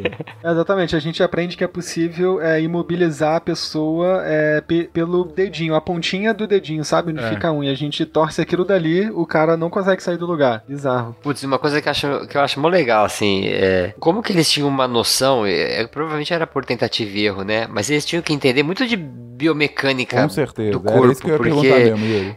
É, então, porque, por exemplo, você vai tomar um- uma chave de braço do jiu-jitsu. E você- é é um movimento que você tem que virar a palma da mão para cima, né? E afastar o braço do tronco, por exemplo. É, esse movimento é o movimento que mais expõe a articulação do ombro, né? Tanto que a maior parte das lesões são nesse movimento. Então, uma torção, quando você vai ver no Aikido, eles tentam sempre jogar os membros em posições onde os ligamentos estão com menos vantagem mecânica, que é para machucar ou para levar dor mesmo, né? É, Os ligamentos têm bastante inervação e se você distende eles, o mecanismo de defesa vai fazer sentir dor, justamente para você voltar para uma posição mais confortável. E eu, eu fico fascinado como que essas técnicas se desenvolveram, né? Sendo que conhecimento de biomecânica, dessas estruturas todas, a gente foi ter muito tempo depois, né? Isso é legal também porque muitas vezes se cria razões pra explicar algum, algum tipo de coisa e que é papo furado. Por exemplo, o, o Muay Thai, né, o boxe tailandês, ele é de origem tailandesa, Que bom, o nome não, não engana, né? né? e assim, eu já vi muita gente falando que a razão por, por- a razão pela qual eles não chutam com o pé é porque na religião muçulmana, né, no islamismo, o pé é a parte mais suja do corpo. Então você ficar colocando o pé na pessoa, colocando o pé na cabeça da pessoa seria algo muito desrespeitoso, porque a cabeça é a parte mais pura do corpo, né? E o pé é a parte mais imunda. Quando na verdade, se você olhar na questão biológica, estrutural, de resistência, é muito mais seguro para você chutar com a sua canela do que com a ponta do pé. E também pelo modo como o chute do Muay Thai é feito, é como se fosse um chicote, digamos assim, acaba que é como se fosse uma faca, porque você chuta com a parte de baixo da canela que é mais fina, e literalmente como se fosse uma faca na pessoa, que é menor área de contato, maior pressão, né? E pra você defender, não sei se vocês já viram como é que se defende e chuta no Muay Thai. É que nem eu acho que vocês estavam falando do Aikido aí, que, pô, é invenção, o cara tá combinando isso aí. Que você levanta a perna de um modo bem interessante e você defende o chute com a parte de cima da canela. Aí por Isso quê? Porque não só o a parte. a canela, né? Isso, isso. E se você notou, não só você protege com a parte de cima da canela, que é um pouquinho mais espessa, como o pé, você coloca ele apontando pra cima o dedão. Aí você, caramba, pra que diabos o cara levanta o pé? Se vocês fizerem, quem tá ouvindo isso aí, levantar o pé com o dedão apontando pra cima, vocês vão ver que como se fosse a musculatura, ela meio que protege essa parte superior da canela. Ah, ela fica mais dura, né? Exatamente, é como se fosse uma armadurazinha, digamos assim, por cima do osso. Aham. Então você chuta com a parte de baixo, que é mais fina, mas você protege com a parte de cima, que é um pouquinho mais grossa. Você, amigo ouvinte, no ônibus agora em pé, tentou fazer isso, cuidado. Cuidado que as pessoas à sua volta. Então, assim, muitas dessas coisas a pessoa pensa, ah, inventou, ah, é porque é bonito, ah, porque era religião. Tem uma razão. Até porque se fosse puramente estético e alguém fizesse do, do modo que é mais resistente, o que machuca mais, eventualmente iriam né, adotar o outro modo, porque o objetivo no passado, em grande parte, era realmente aniquilar o- o, A eficácia, né? Realmente, né? é, exatamente. tanto que é interessante isso, porque é, pelo. Assim, só pra deixar claro, eu não sou nenhum especialista em Muay Thai, né? Eu treinei por alguns anos, mas eu, eu li muita coisa, mas não posso dizer que sou um especialista. Mas muita coisa que eu vi no passado, e vídeos, e imagens e textos, o Muay Thai, de certo modo, ele era um pouco mais similar com o Taekwondo, por exemplo, de você ter muito esse muito foco, é, enfoque no chute, né? Mas aí teve uma mudança radical no Muay Thai. Porque algumas décadas atrás tem um cara, teve um cara chamado Raymond Deckers, que era um boxeador inglês, é, holandês, e o cara era muito bom. E basicamente o que ele fez foi ir pra Tailândia pra competir lá. E assim, o cara era um grande boxeador. Ele destruiu todo mundo. Ele foi, ele ganhou altos prêmios lá, foi campeão. Então assim, foi o primeiro cara não tailandês que foi lá e destruiu todo mundo. E a razão era essa, porque os caras sempre teve a parte de, de braço também no Muay Thai, né? Só que não era tão bom quanto um boxe. E o cara era boxeador. Então ele aprendeu um pouco de perna, de joelho e cotovelo, mas ele destruía os caras na mão. Ele tinha um soco muito pesado. E aí o Muay Thai meio que mudou. O Muay Thai hoje, ele é muito parecido com o Muay Thai que se ensina na Holanda, que é um Muay Thai mais completo, com muito foco também em, em- em- soco, né? E quando eu comecei a treinar Muay Thai, por exemplo, o meu primeiro mestre era quase um kickbox, na verdade. Não tinha nada de joelho e cotovelo. Posteriormente, com outro sensei, que eu comecei a treinar joelho e cotovelo. Então, o, o- é, conectando com o que eu estava falando anteriormente, né? O Muay Thai ele se adaptou, porque se não se adaptasse, o Raymond Decker ia destruir todo mundo. E chamavam um cara de The Diamond, né? Que era o inquebrável. Tem uns vídeos dele também no YouTube que você fica assustado, porque ele era pequenininho, mas o cara era o diabinho da Tasmânia. Essa é outra comparação que eu acho que dá pra fazer com o MMA, né? Que o MMA é o, mais novo, talvez, de todos essas É. artes marciais, né? Vamos colocar dessa forma. É, e justamente é o antigo vale tudo, né? E, e- e- e- e quando você vê as histórias, assim, das primeiras competições, fala-se justamente da galera do jiu-jitsu que ganhava de vários outros estilos, não, do Brazilian Jiu-Jitsu, né? Como ficou conhecido depois. Isso, isso. E, e como que ao longo dos anos, uh, lutadores de outros estilos tiveram que aprender o jiu-jitsu, nem que seja pra saber como se livrar, né? Do, do, dos Exatamente. agarrões, das imobilizações. Eu acho que é interessante a gente pontuar, né, que isso, isso que aconteceu no, no Muay Thai era o que acontecia antigamente, né? Não que eles faziam de fato um estudo biomecânico, mas empiricamente eles iam vendo que aquele cara que conseguia dar porrada na galera, o que, que ele fazia e tentava, tentava adaptar, né, ao seu estilo de luta. Isso a acontece seleção natural, também. né? O Exatamente. funciona vai ficando. E, e, assim, hoje em dia, né, na modernidade, como a gente não tá mais saindo na porrada com ninguém, é, o que aconteceu foi várias, vários estilos de luta se adaptaram às competições, né? É. Então, por exemplo, né, você fala do karatê é famoso por chutes e socos, né? Muito famoso por você ter uma aproximação muito rápida do seu adversário. E muita gente acha que o karatê é só soco e chute de longe, mas tem muita técnica de projeção, né, de queda, de imobilização. Só que o que aconteceu? Você teve que tirar essas coisas porque já existia no programa olímpico o judô.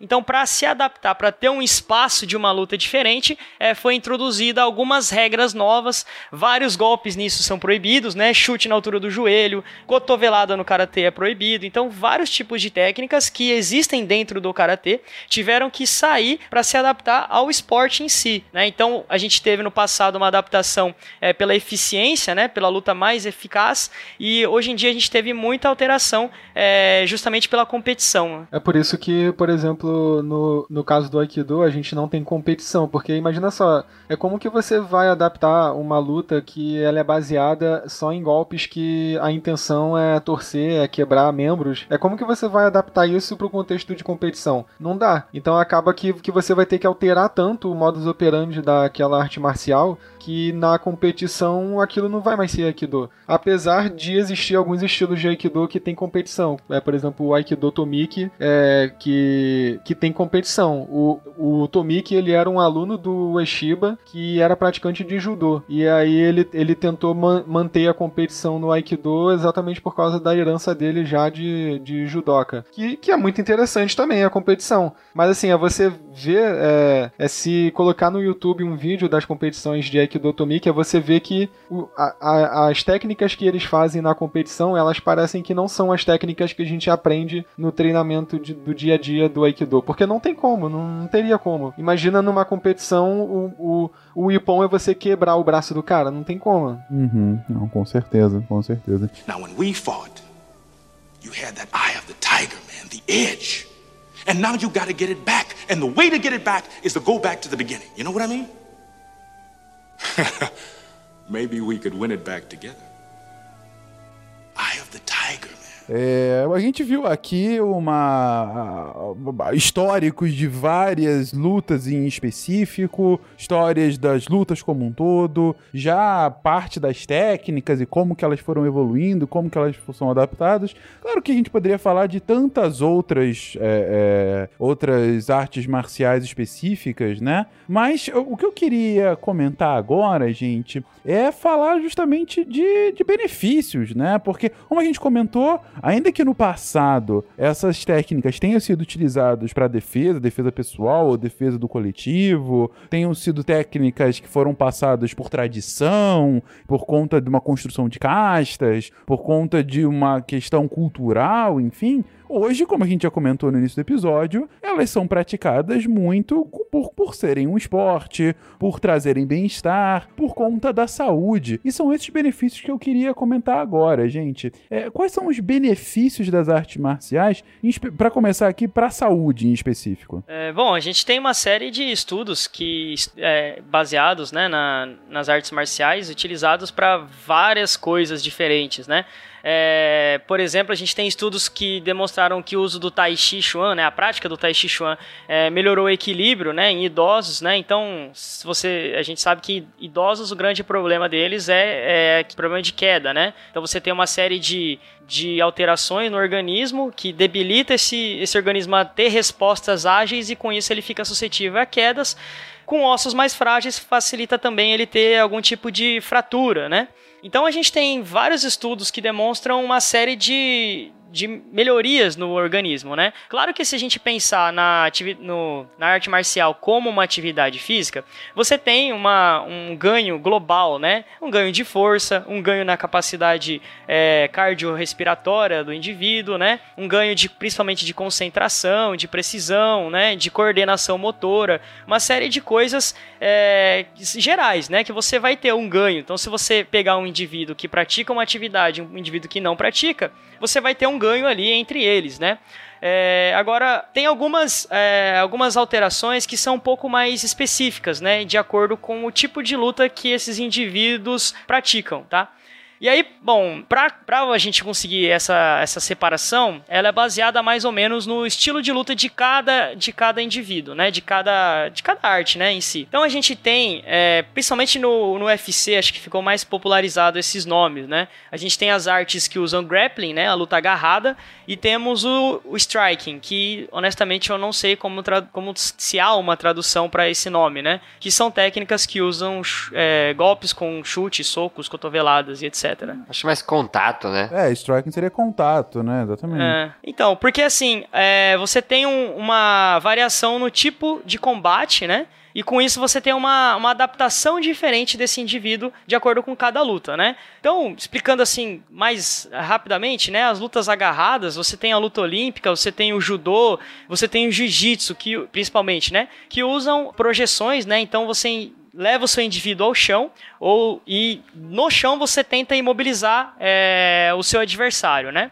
E nas artes de contato a gente tem boxe, karatê, muay thai, taekwondo, kung fu, que são lutas que usam é, golpes, né? Chutes, socos e cotoveladas e o, o objetivo é nocautear mesmo é, o seu adversário, não imobilizá-lo, né? E esses dois tipos geram alterações distintas, né? Então, é, a gente vê assim, por exemplo, na força máxima, Como os atletas de luta agarrada ficam muito tempo, né, sustentando aquela força, segurando, resistindo à força do seu oponente, isso acaba gerando um pouco mais de força nesses indivíduos, né? Coisa que no, na luta de contato, como você não tem esse contato frequente, né? Você troca golpes e, e normalmente se afasta, né?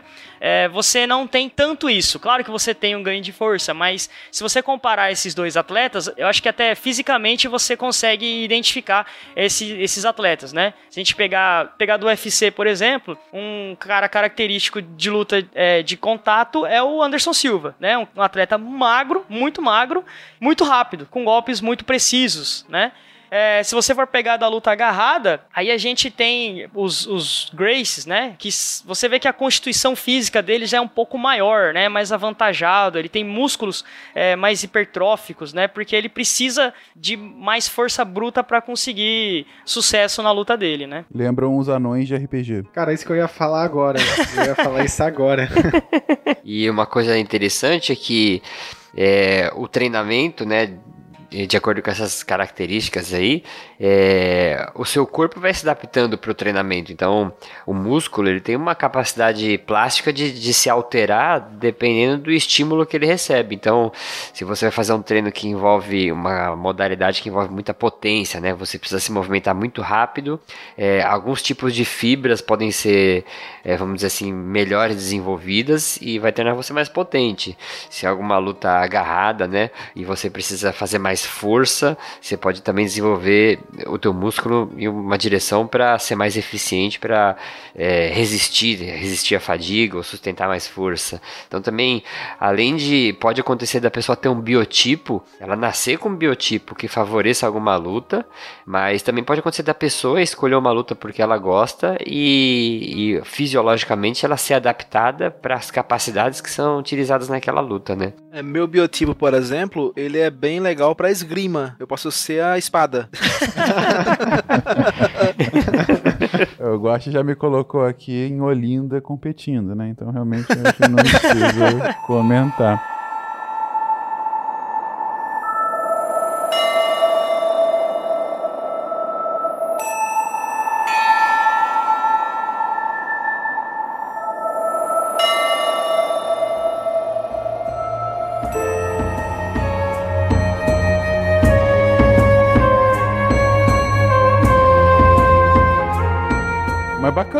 Essa diferença mais básica que vocês já, já trouxeram, Guilherme e Yuri, porque realmente faz todo sentido, né? Você vê realmente o, o a, a, constituição física de, desses tipos de luta é claramente distinto um do outro, né? É, outra característica importante é a potência muscular, né? Muitas vezes a gente pensa em força muscular e força bruta, né? Só a capacidade de você levantar muito peso. Mas para arte marcial, uma característica muito importante é você ter potência muscular. Então você desenvolver muita força em pouco tempo né? Isso geralmente te dá alguma vantagem em qualquer tipo de luta, né? Você se mover mais rápido do que o seu, o seu adversário. E nisso você tem os atletas de luta com contato, né, muito mais ágeis, né, muito mais rápidos. É, e por exemplo, uma das coisas, né, para quem gosta de artes marciais, uma das coisas mais legais que tem no, por exemplo, no UFC é o nocaute, né? Quando o cara dá aquele socão bonito ou aquele chutaço que pega de cheio e o cara cai, né? que, que acontece nesse caso, né? Você precisa que a cabeça desse indivíduo seja acelerada, né? Para ela acelerar, ela precisa receber um golpe muito potente, de uma, com uma velocidade muito grande que acelere a cabeça desse indivíduo de forma muito rápida. Eu acho que o ouvinte aí, se alguém já é, acompanha o UFC, já deve ter visto que tem algumas lutas que fica dois caras, um próximo do outro, se batendo, dando um soco na cara do outro e nada acontece. Nada acontece. Eles continuam um batendo no outro, parece competição de quem dá soco mais forte, né? Geralmente esses atletas, se você for ver a ficha deles, são atletas de luta agarrada. Como eles têm muita capacidade de força bruta, eles acabam perdendo velocidade no golpe. É, e se você, obrigatoriamente, para nocautear um indivíduo, você precisa acelerar a cabeça dele, né? acelerar a cabeça dele a ponto de que a- o cérebro dele chacoalhe dentro para que ele apague, né? Uhum. E por isso que às vezes você tem luta igual do Anderson Silva, que geralmente acabava com um golpe, né? Ele dava um soco e o cara caía, né? Por quê? Porque ele tinha muita potência, ele tinha uma capacidade de desenvolver força muito rapidamente, em um espaço muito curto de tempo ele desenvolvia muita força, né? Ele encurtava aquela distância e dava um golpe que chacoalhava tanto a cabeça do cara a ponto do sistema dele desligar completamente. Interessante, realmente. O que faz, então, o botão de desligar é o cérebro ficar chacoalhando muito rápido. Isso te- saiu até um Naruhodô muito interessante, né, sobre nocaute, que o Altair explica muito bem, né, esse mecanismo do nocaute, que é, é, o nocaute o que que é? Quando você movimenta, né, a gente chama de concussão cerebral, né? O cérebro, ele é como se fosse uma gelatina dentro de uma caixa óssea, que é o nosso crânio. Então, se você chacoalha ele muito forte, aquela gelatina, ela meio que dá uma balangada lá, e depende, se ela balançar muito, ela vai, né, ter que desligar a operação dela porque ela tem que se recuperar daquele golpe, né? Então, esse chacoalhão na cabeça do indivíduo é o que vai dar o nocaute, que vai fazer ele apagar. Uhum. Interessante, interessante. É esse chacoalhar aí a longo prazo que, que os estudos começaram a mostrar com o tempo que predispõe os lutadores profissionais de boxe a ter algumas doenças degenerativas, tipo Alzheimer. Porque eles lutam muito por anos, é, é levando esses socos na cabeça e tendo o cérebro com- é, é batendo nas paredes do crânio. Aí a longo prazo, isso daí vai causando vários danos. É, é, são esses encontrões também que tem no futebol americano, né? Que teve Exatamente. esse filme recentemente que, do médico lá do Will Smith, esqueci o nome do filme agora. O Homem que Desafiou o Jogo, se eu não me engano. É, que é, Isso, esse. foi o médico que fez os estudos, né? Mostrando que de fato você tinha efeitos danosos ao organismo dos jogadores de futebol americano a longo prazo, só que a, a Liga de Futebol Norte-Americana não queria que o estudo saísse, porque basicamente estava falando, ok, a gente está matando nossa, nossa matéria-prima aqui, né? E hoje em dia eles veem isso até com no futebol. Eu tava vendo uma- um artigo sobre avaliação de jogador de futebol, de se encontrar pra ir bater cabeça com cabeça, ou quando ele bate a cabeça, cai no chão, perde a consciência. E às vezes eles voltam ele pro jogo, mas às vezes ele não poderia nem voltar pro jogo, porque já teve algum tipo de lesão. É, isso é uma coisa bem perigosa também. É, explicando bem superficialmente, né? Quando você tem um evento desse, de uma concussão cerebral em que o indivíduo chega a apagar, obrigatoriamente você teve uma lesão nesse cérebro, né? O que acontece, o que acontecia, né, com pugilistas e acontece no futebol americano é que você não tem o tempo de reparo, né, para esse dano. Então você teve um dano estrutural ali no seu cérebro e você não deu tempo para que o cérebro se regenerasse, né? E aí você já dá outra pancada. E aí da outra pancada, o que acontece é que você tem um acúmulo de várias lesões e isso que vai dar essa doença neurológica nesses indivíduos. Tá explicado. Isso é uma coisa que o UFC, o UFC luta muito, muito contra isso, né? Por isso que é, a luta não, ele não espera 10 segundos pro cara voltar, né? E se ele apagou, ele encerra a luta imediatamente.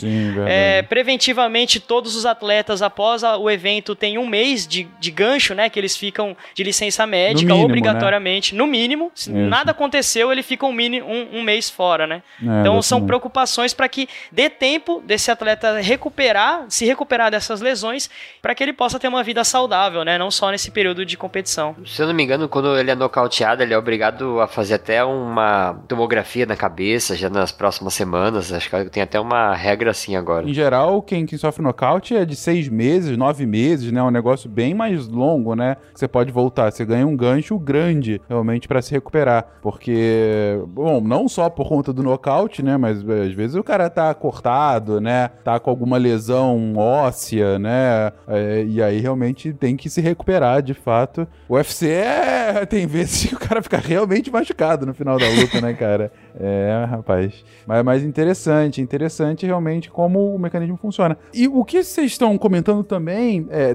diferença do- dos esportes mais de contato, dos esportes de, de agarramento, é, acaba também me lembrando muito uma diferença de é, é, corridas mais curtas e corridas mais longas, né? Ou seja, um esforço por mais tempo, é, é, é, de forma repetitiva e ou um esforço rápido, mas em que você tem que ter muita potência. É mais ou menos isso também, com relação, por exemplo, à, capacidade de aeróbia, né? E, e circulação do, do, sangue, coisa assim? É, com certeza, está muito relacionado a isso também, né? É, você tem, a gente tem, é, pro ouvinte mais leigo, né? Para quem estudou fisiologia do exercício, né? Quem fez educação física, fisioterapia aí já está mais familiarizado com esses termos, né? Mas basicamente a gente tem dois mecanismos, né? Duas vias energéticas do nosso corpo. Uma vai nos prover energia rápida, é, mas por um período curto, né? E o outro vai nos fornecer energia de forma mais lenta, mas por um período maior, né? E isso gera uma série de outras adaptações do nosso organismo, né? É, então, assim, a luta agarrada, no geral, é, você vai ficar muito tempo em contração, você vai ter bastante utilização do metabolismo anaeróbio. Por quê? O tempo inteiro da luta, o cara vai estar tá fazendo força, né? Ele vai estar tá gastando energia, né? Cada vez que ele está lá segurando o, o, seu adversário, ele está tendo um gasto energético. E na modalidade de, de contato, você tem um tempo muito curto, né? Que você está de fato em uma contração vigorosa, em um esforço máximo é, é só durante os ataques ou contra-ataques e isso dura alguns segundos, muito pouco, né? Então, para essa capacidade anaeróbia, né, de resistência à fadiga ali, de você segurar a contração, você vai ter um ganho maior nos atletas de luta, luta agarrada. Para a capacidade aeróbia, né, a capacidade aeróbia seria, por exemplo, uma corrida de maratona, por exemplo, né? Então que o cara fica duas horas correndo, né? Então ele consegue manter o seu exercício por muito tempo, né?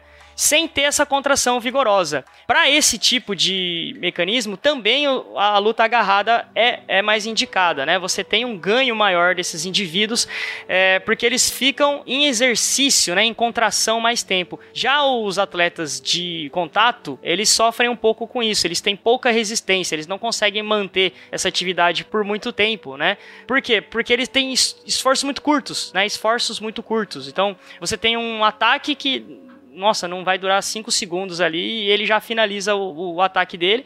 Ele volta para a condição de não de um gasto energético muito baixo, né? Uhum, não, com certeza. Não, fica bem claro isso, né? Você está falando aí de, de uma necessidade de eh, de explosão, né? Como você colocou, de uma pessoa forte para dar dois, três socos e o adversário é, ficar desabilitado contra outro uh, de alguém que realmente mais preparado para aguentar um negócio mais extenuante, né? Uma disputa de mais tempo e tal. É, eu acho que essa comparação com, uma corrida de 100 metros, uma maratona, acaba sendo muito válida nesse sentido, né? E, e, uma coisa legal, assim, que isso pode ser usado até como estratégia de luta, né? Porque você pega, é, às vezes você vai lutar com o adversário e você sabe que esse cara é muito forte, porque ele treinou muita força ou ele tem uma característica que beneficia a força. É, só que você sabe que ele não tem muita resistência. E aí, se você conseguir não desmaiar, não tomar uma porrada dele nos primeiros é, X rounds, você sabe que você ganha ele porque depois ele vai cansar, né? É, tem muitas estratégias que você pode também pegar características do treinamento é, e usar isso a favor na luta. Eu lembro que eu tinha um, um professor de Muay Thai que trabalhava comigo na academia e ele era muito resistente. E aí quando ele ia lutar, ele ficava, deixava as pessoas baterem, ele ia se esquivando, defendendo, esquivando, defendendo, esquivando, defendendo, até a pessoa não conseguir mais segurar os braços na frente do corpo de guarda, de tão cansada que ela ficava. Aí, como ele tinha muita resistência física, ele ainda estava bem, né? Aí ia lá, ia para cima e ganhava a luta. É, como, por exemplo, o oposto, se você pega o, uh, o Mike Tyson. Mike Tyson era um atleta que não durava, ele não levava luta muitos rounds para frente, né? Ele era treinado para ser muito forte, muito potente, para tentar derrubar a pessoa no primeiro soco, se possível, né? Então, é, essas características fisiológicas também podem ser até utilizadas como estratégia de na luta, né? Se você conhece a pessoa que você vai lutar, isso é uma coisa interessante nesse xadrez aí que envolve a parte tática né, das artes marciais. Uhum. A gente tava falando do Aikido ainda há pouco e aí, o, o Felipe até comentou de ser uma, uma referência ao Tai Chi japonês e sobre a necessidade de você saber como cair, ou no mínimo saber como ficar enrolando o seu corpo para que você não seja destruído, né? Então, imagino que, que nesse tipo de, de, de arte marcial você tem que aprender a cair, né? Pra não se machucar. Imagino que o judô também vai muito nesse caminho. É tipo bêbado em acidente de carro. Eu acho que a única coisa que eu ainda lembro de judô é justamente a cair. No jiu-jitsu também se aprende, mas eu acho que, como eu falei, né, eu fiz judô era muito novinho, mas a única coisa que eu me lembro é como cair. Guaxa, bêbado do incidente do carro, elabore. É porque assim, ó, o. eu tenho um co-cunhado, que ele, tra- que ele trabalha na, na polícia rodoviária, né? E ele fala assim: acidente. Às vezes ele vê acidente assim feio, sabe? Carro destruído, todo mundo inteiro, porque o pessoal tava bêbado. Porque a pessoa, quando tá bêbada, ela deixa o corpo mole. Tipo, a, a pessoa que tá consciente, a tendência dela é travar o, o corpo. E ao travar o corpo, tu causa um impacto maior e acaba te machucando, né? Então, uma pessoa, quando ela aprende a cair, é mais ou menos como o bêbado caindo. Ela tem que saber deixar o corpo mole, né? Ela tem que deixar, é, não travar o corpo pra evitar o dano maior. O SciCast adverte que não incentivamos beber e dirigir. Incentivamos Não, não travar o corpo em acidente, mas isso não necessariamente precisa beber. É, tipo, aprenda a não travar o corpo, mas não bêbado. Então, quando falarem deixe de corpo mole, tá, a pessoa tá fazendo um elogio ou uma crítica? Se tá caindo, é um elogio. Não, se tá caindo, tá errado, né, gente? O- a ideia da arte marcial é tu ficar em pé no final. É, um bom ponto.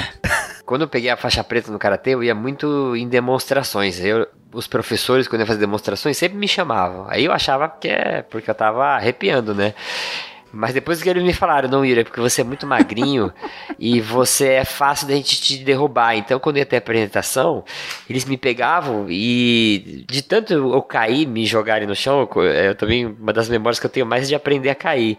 E é engraçado que você, quando você cai no chão do jeito certo, você não se machuca, mas você bate a mão no chão, você pode fazer mó estardalhaço, quem tá assistindo fala, meu, esse moleque É. morreu agora.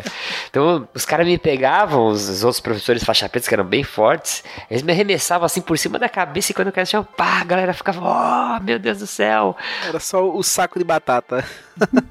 É, mas é bem isso que o, que o Guaxa falou. É, cair é você ir distribuindo o peso do seu corpo no chão à medida que você vai encostando no chão, né? Não é você cair estatelado. Quando você consegue ir distribuindo o peso do jeito certo, você pode cair, fazer uma barulheira é, e todo mundo acha que você tá. morreu ali, né? Mas é, é muito interessante essa parte de, de, dessa lance de cair, que é uma memória que eu também tenho bem forte. Morreu, mas passa bem. É. Essa questão do, do preparo, né, é interessante das artes marciais, porque a primeira coisa que você faz quando você entra é você treinar pra aguentar a pancada, né? Seja ela chute, socos, se- seja ela cair, né? As pessoas te derrubarem. É, e é interessante que você tem sempre um preparo pra isso, né? Então sempre você aprende primeiro a cair, você vai começar fazendo alguns abdominais, né? Pra fortalecer a musculatura abdominal, começando tendo alguns socos na barriga de mais fracos e aumentando a intensidade, né? E você, você tem sempre um preparo para aquela atividade, né? É, é interessante que você não entra lá de qualquer forma, né? Você tem sempre um, um caminho a seguir para você. Antes de você começar a bater em alguém, você tem que aprender a, a apanhar. Mostre-me lixo assoalho. Tá, tá, tá. Lixo assoalho. Lixo assoalho. Círculo grande, lixo assoalho. Lixo assoalho. Isso. E imagino também que, que a luta, algumas mais do que outras, é, eu me lembro bem de quando eu, eu fazia taekwondo, a necessidade do equilíbrio, né? Porque em vários momentos você tá lá, sei lá, você vai dar um chute, um chute alto, você tem que mudar o seu centro de gravidade e ao mesmo tempo que você muda o centro de gravidade para não cair, você tem que é, é, concentrar a força na- no, no- no pé e na perna que você tá batendo, né? É, e, e tem que dar um impulso nisso, ou seja, está mudando o seu centro de gravidade do seu corpo para não cair e ao mesmo tempo acelerando uma parte dele para bater o mais forte possível. Só que ao mesmo tempo, quando você bate, você não pode cair junto, né? Senão é meio que não faz sentido o seu próprio golpe. Ou seja, é, to- é- é, uma, um, é um concerto de movimentos do seu corpo. Eu imagino então que o, que o equilíbrio também seja muito beneficiado com isso, não? É, com certeza, né? Principalmente artes é, de contato, né? Karatê, Taekwondo, Kung Fu, são artes que trabalham muito com o centro de gravidade, né? Mas muito muito mesmo, assim, né? Se você vai pegar o karatê, por exemplo, você está sempre é, estabilizado, você tem sempre uma base, né? Por mais que você se movimenta, para você desferir o golpe, você tem que estar obrigatoriamente em base, né? Isso vai te dar a sustentação para você aplicar o golpe, né? E aí tem algumas variações. O taekwondo utiliza muitos chutes, né? Então os chutes do taekwondo são coisas impressionantes que você nem vê de onde vem, né? E simplesmente você sente uma bela de uma pancada. E isso trabalha muito, é uma atividade global, né? Você trabalha o corpo inteiro, é, como um todo. O controle muscular de musculatura de equilíbrio, de próprios receptores, né? São receptores que ajudam a você a ficar, é, te informar como está o seu segmento corpóreo, né? Para você não cair, justamente, né? Então você tem um, um trabalho muito intenso, né? Do seu corpo inteiro, né? Desde a parte muscular, da parte de cerebral, tudo, você trabalha tudo. E, e, a questão do equilíbrio é uma das questões que você trabalha o corpo como um todo. Você trabalha a flexibilidade, você trabalha a força, é, você trabalha uma série de, de movimentos que tem que ser coordenados, né? Não adianta eu ter aquela musculatura, mas se ela não contrai na hora certa, eu posso cair, né? Isso não adianta nada, né? Então, é, são uma série de movimentos complexos que vão gerando um treino para o nosso cérebro, né? Para o nosso corpo inteiro, né? Outra coisa que imagino também que tenha um impacto gigantesca, não só a questão da respiração, é, mas do do, de toda a questão é, cardiovascular, né? Porque imagino que por conta do, do, do, impacto, bom, do exercício como um todo, né? Aí, independente de ser luta ou não, você tá, enfim, é, é, é, aumentando o batimento, necessitando de, de mais oxigenação no corpo inteiro, né? E, e então imagino que isso também seja um bom treino pro, pro sistema cardiovascular, né? É, o coração em si é trabalhado, né, na, na atividade física é, em geral, né? Todos, é, todo tipo de atividade você vai ter uma, um estresse gerado no seu coração que vai gerar uma adaptação a, ele, a esse exercício exercício, né? É, e nesse ponto, saiu um estudo recente, 2018, né, que comparou a, as diferenças entre Muay Thai e Judô, né? Então o Judô é uma luta agarrada, o Muay Thai é uma luta de contato e demonstrou que você tem uma regulação é, cardiovascular melhor nos atletas do judô do que no Muay Thai, né? O que é um é interessante, né? E os autores sugerem que essa, alteração se deu justamente pelo maior tempo de contração que o indivíduo fica resistindo, né, do que no Muay Thai. E isso favorece a modulação, né? Então, a modulação seria como a adaptação do coração aos estímulos, né? O nosso coração não bate o tempo inteiro no mesmo ritmo, né? Quando a gente está dormindo, ele diminui os batimentos. Quando ele está em exercício, ele aumenta os batimentos. E todo o sistema é, vascular periférico tem uma regulação, né? De vasodilatação dilatação, vasoconstrição, onde você passa mais sangue, menos sangue. Então, se eu estou utilizando mais a musculatura dos membros inferiores, eu mando mais sangue para aquela região, restringo o sangue nos membros superiores, né? E isso vai se alternando durante a atividade, né? E esse, essa alternância, essa variação, né? Essa capacidade do sistema cardiovascular se adaptar é, foi demonstrado nesse estudo melhor, né? Na luta agarrada, né? No judô, no caso. E, gente, está falando aqui de um esporte, de um esporte que vai trazer, é, de fato, benefícios para vários sistemas do corpo, mas também para o próprio cérebro, né? A gente está falando aqui de, de, de, de é, bom, o próprio treinamento, o esforço, né? A gente sabe que, que a prática de, do exercício ela faz bem, realmente, inclusive para a sua cognição, mas ah, já tem realmente estudos mostrando é, é, a vantagem que, que a prática esportiva da luta, do, uma arte marcial, é, ocasiona para os seus praticantes, especificamente para o cérebro, né? Para o nosso sistema cognitivo? Bom, tem algum, alguns estudos avaliando avaliando justamente o cérebro, né? E estudos que demonstram, né, primeiro que é, você tem uma, uma melhor capacidade na neuroplasticidade cerebral, né? Neuroplasticidade é a capacidade do cérebro se adaptar aos estímulos, né? É, assim como o músculo, né? Então, se eu faço um exercício para ganhar massa muscular, então a plasticidade muscular faz com que após o exercício o meu músculo se adapte, né, àquele exercício e se fortaleça, né? Da mesma forma acontece no nosso cérebro, né? Então foi demonstrado que a plasticidade cerebral, né, fatores que melhoram, né, que, que relacionados à plasticidade cerebral, é, foram aumentados em indivíduos que praticam arte marcial. Além disso, a gente tem alguns estudos que demonstram algumas áreas específicas né, é, do cérebro. Né, foi um estudo realizado com Tai Chi Chuan e Bo Juan Jin, né, deve ser assim a pronúncia, é, que é, você teve uma melhora nas áreas responsáveis pela memória e navegação espacial.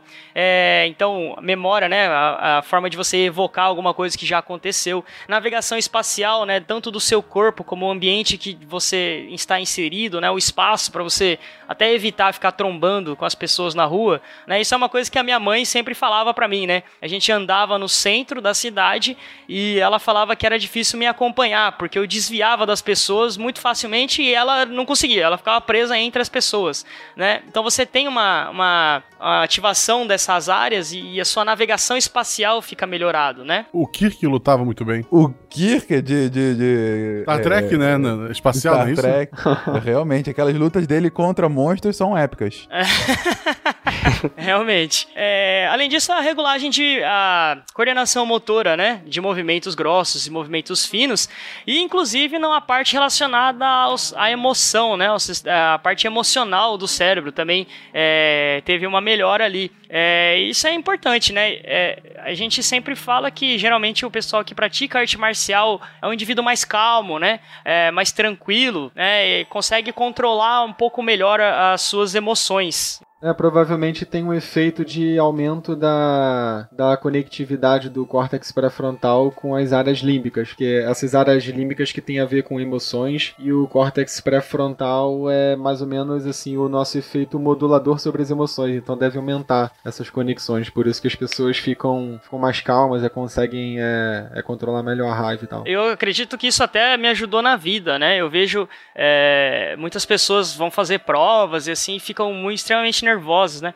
E é uma coisa que eu nunca, nunca tive. Eu comecei a praticar arte marcial com 8 anos, é, então eu sempre fiquei muito tranquilo. Isso me ajudava muito a ter clareza, né? Para ler a prova, para você entender direito o exercício, para estudar, né? Então isso com certeza teve um, um, um fator importante ali da arte marcial. Né? Eu acho que também uma coisa que contribui é porque na hora que você começa a praticar uma arte marcial e, e saber como se defender e como machucar, você sabe quão fácil você consegue machucar uma pessoa. Então não é que você ah, vai ficar com raiva, dar um tapa no cara e vai ficar por isso mesmo. Você pode lesionar uma, lesionar a pessoa, quebrar um osso, alguma coisa. Então você fica. Eu ao menos fico muito mais resistente do que eu, eu supostamente ficaria se eu não soubesse fazer nada, entendeu? Eu mesmo que eu possa me defender, eu prefiro nem fazer nada pelo potencial risco de machucar o cara de verdade, entendeu? Então acho que também Uhum. tem esse lado. Sim, você sabe o, o tamanho da sua superioridade e do- qual seria. Não, mas é sério, superioridade sobre a- alguma pessoa não treinada e o quanto ela pode se machucar se você não, não se controlar, né? Então você acaba se E aí refreando. você vai se dar mal, né?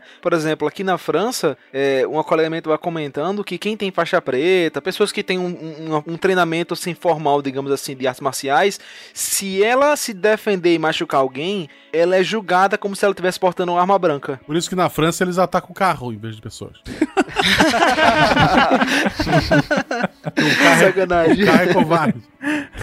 Ah, é, bom, é bom lembrar que a gente tá brincando disso tudo, mas é, todos os mestres, ou pelo menos os bons mestres de artes marciais, eles vão te ensinar que não é porque tu tem, sei lá, o treinamento que for, é, tu não vai reagir a um assalto, por exemplo. Se o cara tá armado, Pois a é, tua, é, a, a tua vida não vale aquilo ali, não vale eu arriscar daquele momento. Tu vai. é, a ideia da arte marcial é pra usar no momento específico, numa competição, é, num treinamento, etc e tal. E, e no dia a dia tu só vai usar numa situação em que não exista outra possibilidade, né? Exatamente. É, exatamente. exatamente. O cara vem pra te matar. Aí, pô, ou tu morre ou tu tenta não morrer, né? Aí não tem jeito. Teve até um caso lá em Natal de um cara do BOP que era especialista em sequestro e tal, e ele foi sequestrado. E aí os caras colocaram ele no carro, ele tava armado, mas os sequestradores não, não como é que chama, É, checaram nele, né? Mas em nenhum momento ele sacou a arma, ele reagiu nada. A- o único momento que ele reagiu é quando levaram ele pro matagal e iam executar ele. Aí momentos antes ele sacou a arma e matou os dois caras. Mas você vê, um cara que tinha treinamento do BOP, especialista em sequestro, não reagiu, manteve a calma. Quer dizer, a gente acha que é, ser, ser arte marcial, voar em cima do maluco, né? Não, é você é importante saber se defender, claro, mas é em último recurso. Você não vai sair batendo em todo mundo, ah, você reagiu, vou passar É, não. cima. Não é assim. Em, em Floripa, quer dizer, grande Florianópolis, né? Foi em São José, no bairro Nossa, é, Nossa Senhora de Fátima, se não me engano. O, o Aparecida, é uma dessas. Tinha um cara que ele era é, instrutor de jiu-jitsu na época que era famosão no Brasil, né? E daí contam que ele tava voltando pra casa com a namorada e foram assaltados com uma dois caras com faca e tal. Ele entregou o celular, não, na época não era, era o relógio, a carteira, tava tudo de boa. Um dos caras passou a mão na, na namorada dele. Ele, a polícia, quando chegou, foi pra resgatar os dois. Ele disse: Ah, o dinheiro eu vou atrás, né? Agora, mexeram com, com- com a menina ali, podia, sabe, a- a- acontecer alguma coisa, e daí ele partiu pra cima. Uma vez eu tava. Eu tava andando, eu e um amigo meu é, que fazia karatê comigo. E veio dois rapazes pra roubar o relógio desse amigo meu.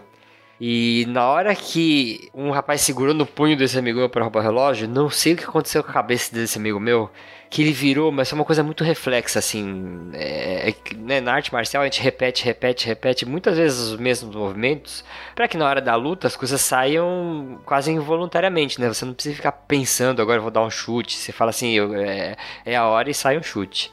E aconteceu isso. Quando o cara segurou no punho desse amigo meu, ele virou muito rápido e deu um chute na cabeça do, do, do menino que queria roubar. E aí o menino desmaiou na hora. Aí o que Caramba. aconteceu? Eu olhei o cara desmaiado, eu falei, meu, pensei na minha cabeça, nós vamos ser presos porque você matou esse cara com chute. Exatamente. Aí eu saí correndo. O outro menino que tava junto, que ia assaltar, viu que o outro tomou um chute, o parceiro dele, e saiu correndo pro outro lado. Aí eu corri pra um lado, o outro ladrão correu pro outro. E esse amigo meu ficou parado, meu Deus do céu, o que eu vou fazer? Eu ficando, "Vo- corre, corre, corre, que a gente vai ser preso, que a gente vai ser preso. E aí ele saiu correndo. Mas isso que vocês estão comentando é, é muito perigoso, porque quem sabe lutar tem que, tem que ter muito mais controle, porque você pode matar uma pessoa mesmo. Às vezes você dá um golpe, é, pega na garganta, o corpo humano tem vários pontos que são vitais, que, que estão bem acessíveis, né? E se uma pessoa com um pouco mais de força, de técnica, acerta esses pontos, a pessoa pode parar de respirar, é, entrar em coma, né? Ter uma parada respiratória. Ah, e sei lá, você às vezes deu um golpe, você não é nem tão especialista, mas o cara caiu, bateu a cabeça no meio fio. É, É, muito risco envolvido pra você arriscar, não, porque eu sou fodão, eu sei lutar, eu vou sair batendo em todo mundo. É muito complicado isso. É muito perigoso, muito perigoso mesmo. O, o meu mestre de Muay Thai também de Jiu-Jitsu, que é o Nino Bezerra, ele tem ultimamente participado dessa iniciativa para ajudar mulheres a se defender em situações emergenciais, né? E aí ele até escreveu um e-book sobre isso, né? Como se defender e é gratuito na internet. E aí ele sempre tá postando vídeos e dicas de como se defender em uma situação de emergência, se tiver com criança, como se portar.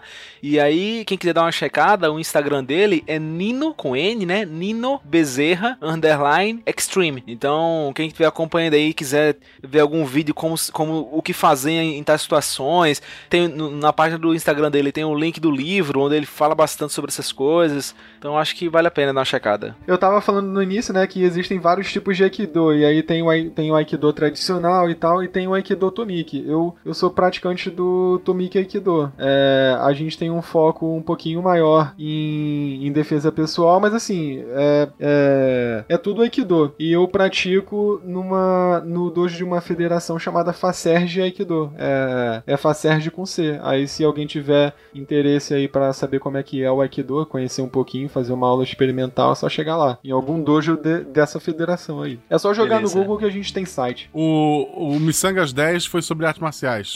Escutem, gente. Yuri é, é, também vai, vai querer falar lá do Quad 15 ou de algum outro jabá?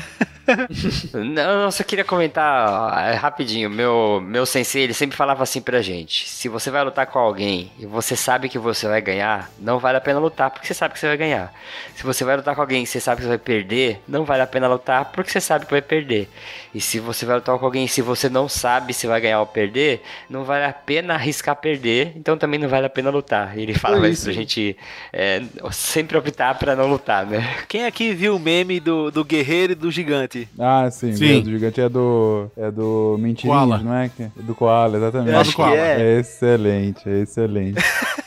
Todo mundo tem nome seguido de bicho. É bom. Nome seguido de bicho? É, tipo, Fábio Koala, Marcelo Guaxinim, Paulo Coelho, é tudo, tudo bicho. Ó, pronto, é isso aí, né? Leão Lobo, é do, do Leão bicho duplo Lobo, ainda. exato. Caraca. Excelente. Ah, os quatro cavaleiros do Apocalipse. Olha só. Queridões, então o que a gente fez foi um apanhado aqui bem inicial sobre artes marciais. A gente contou a história. A história, puta, passou por cima de- da história de algumas das artes marciais mais famosas, do conceito. de- e, claro, passamos um pouco da ciência por trás dela, das questões do, é, do corpo, de saúde, do impacto que tem no seu corpo para quem pratica frequentemente. Mas é claro, por favor, não venham nos agredir falando que fomos superficiais. A premissa do episódio foi justamente essa. Se vocês acham interessante que a gente se aprofunde em alguma arte marcial específica, putz, podia ter um episódio sobre karatê que vocês poderiam falar mais disso, disso, disso. Comenta aí, manda um e-mail, é, fala pra onde mais vocês acham interessante que a gente se aprofunde, porque já deu pra ver que a gente tem vários especialistas, tem até gente de fora aqui que também pratica da equipe, então assim, daria pra chamar tantas outras pessoas pra compor aqui esse casting,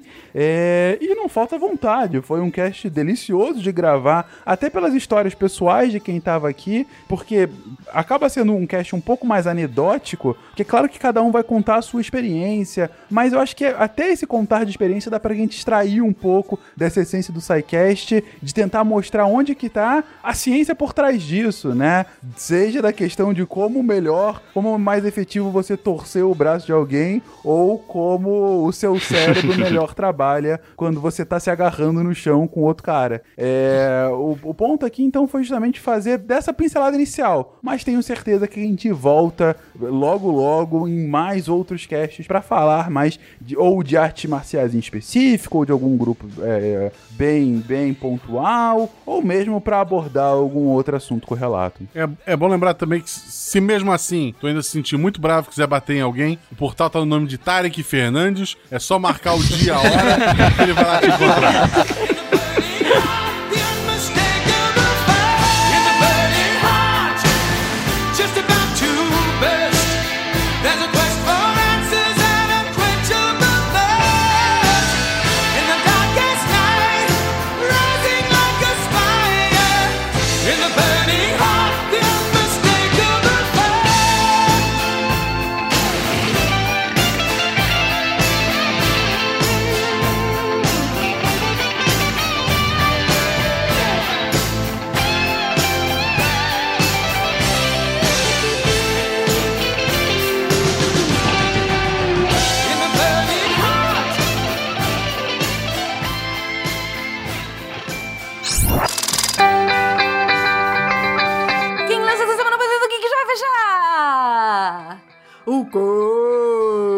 Você não leu? tá na hora de vocês começarem a ler os textos, gente, pra eu poder falar outra coisa aqui. Me digam, Deb, tô lendo os textos da semana, pode parar de falar não, quê? Vamos lá. O que, que você perdeu essa semana? Segunda-feira teve texto final da série sobre solos, da linda Bruna Carla. Particularmente, eu nunca tinha pensado na riqueza que o solo é como tema para ser abordado. A Bruna escreve o texto lindamente, dá para ler sozinha essa terceira parte, mas também tem link no próprio texto para a primeira e segunda partes do texto, que tá muito bom. Na terça-feira, o Nobel de Economia vai para. Senhora Isabela Fontanella. Clap, clap, clap, clap, clap. Ela recebe o Nobel com lágrimas nos olhos e seu cachorro Túlio a tiracolo. Não, calma. Brincadeiras à parte, se você quer saber das figuras que ganharam o Nobel de Economia, clica no texto da Isabela, que tá muito legal. Quarta, teve texto sobre hipertensão, do Juliano Froder. Ele narra a sua própria experiência como um jovem com essa doença de velho que é a hipertensão. Não é fácil. Ahn, Quinta-feira teve resenha. Quem escreveu para nossa parceria com a Companhia das Letras dessa vez foi o Rodrigo Braga. O livro é Labirinto de Histórias e me pareceu muito interessante este crossover de contos de fadas, como o Rodrigo coloca. Muito legal. Sexta-feira tá saindo aí fresquinho às 10 da manhã um texto sobre ativismo judicial escrito pelo escrito pelo meu mais novo crush de cérebro, André Trapani. Esse é um ótimo exemplo de como deve ser divulgação científica. O texto é um assunto super sério, polêmico e o André interage com os leitores, faz comentário divertido, escreve de maneira leve, corre lá que tá bom demais de ler. E é isso, pessoal. Só lembrando que se você também quer se tornar um redator deviante, é só mandar um e-mail para contato@saicast.com.br. Aqui é a Debbie Cabral, editora do portal, tentando apagar a luz da, da Torre Deviante. Clique! Clique! Clique, clique! Acho que eu vou ter que chamar a manutenção. Clique, clique, clique. Clique, clique, clique, clique, clique, clique, clique, clique, clique, clique, clique. Se a ciência não for divertida, tem alguma coisa errada. Tem que ser divertida. A coisa mais divertida que tem é a ciência.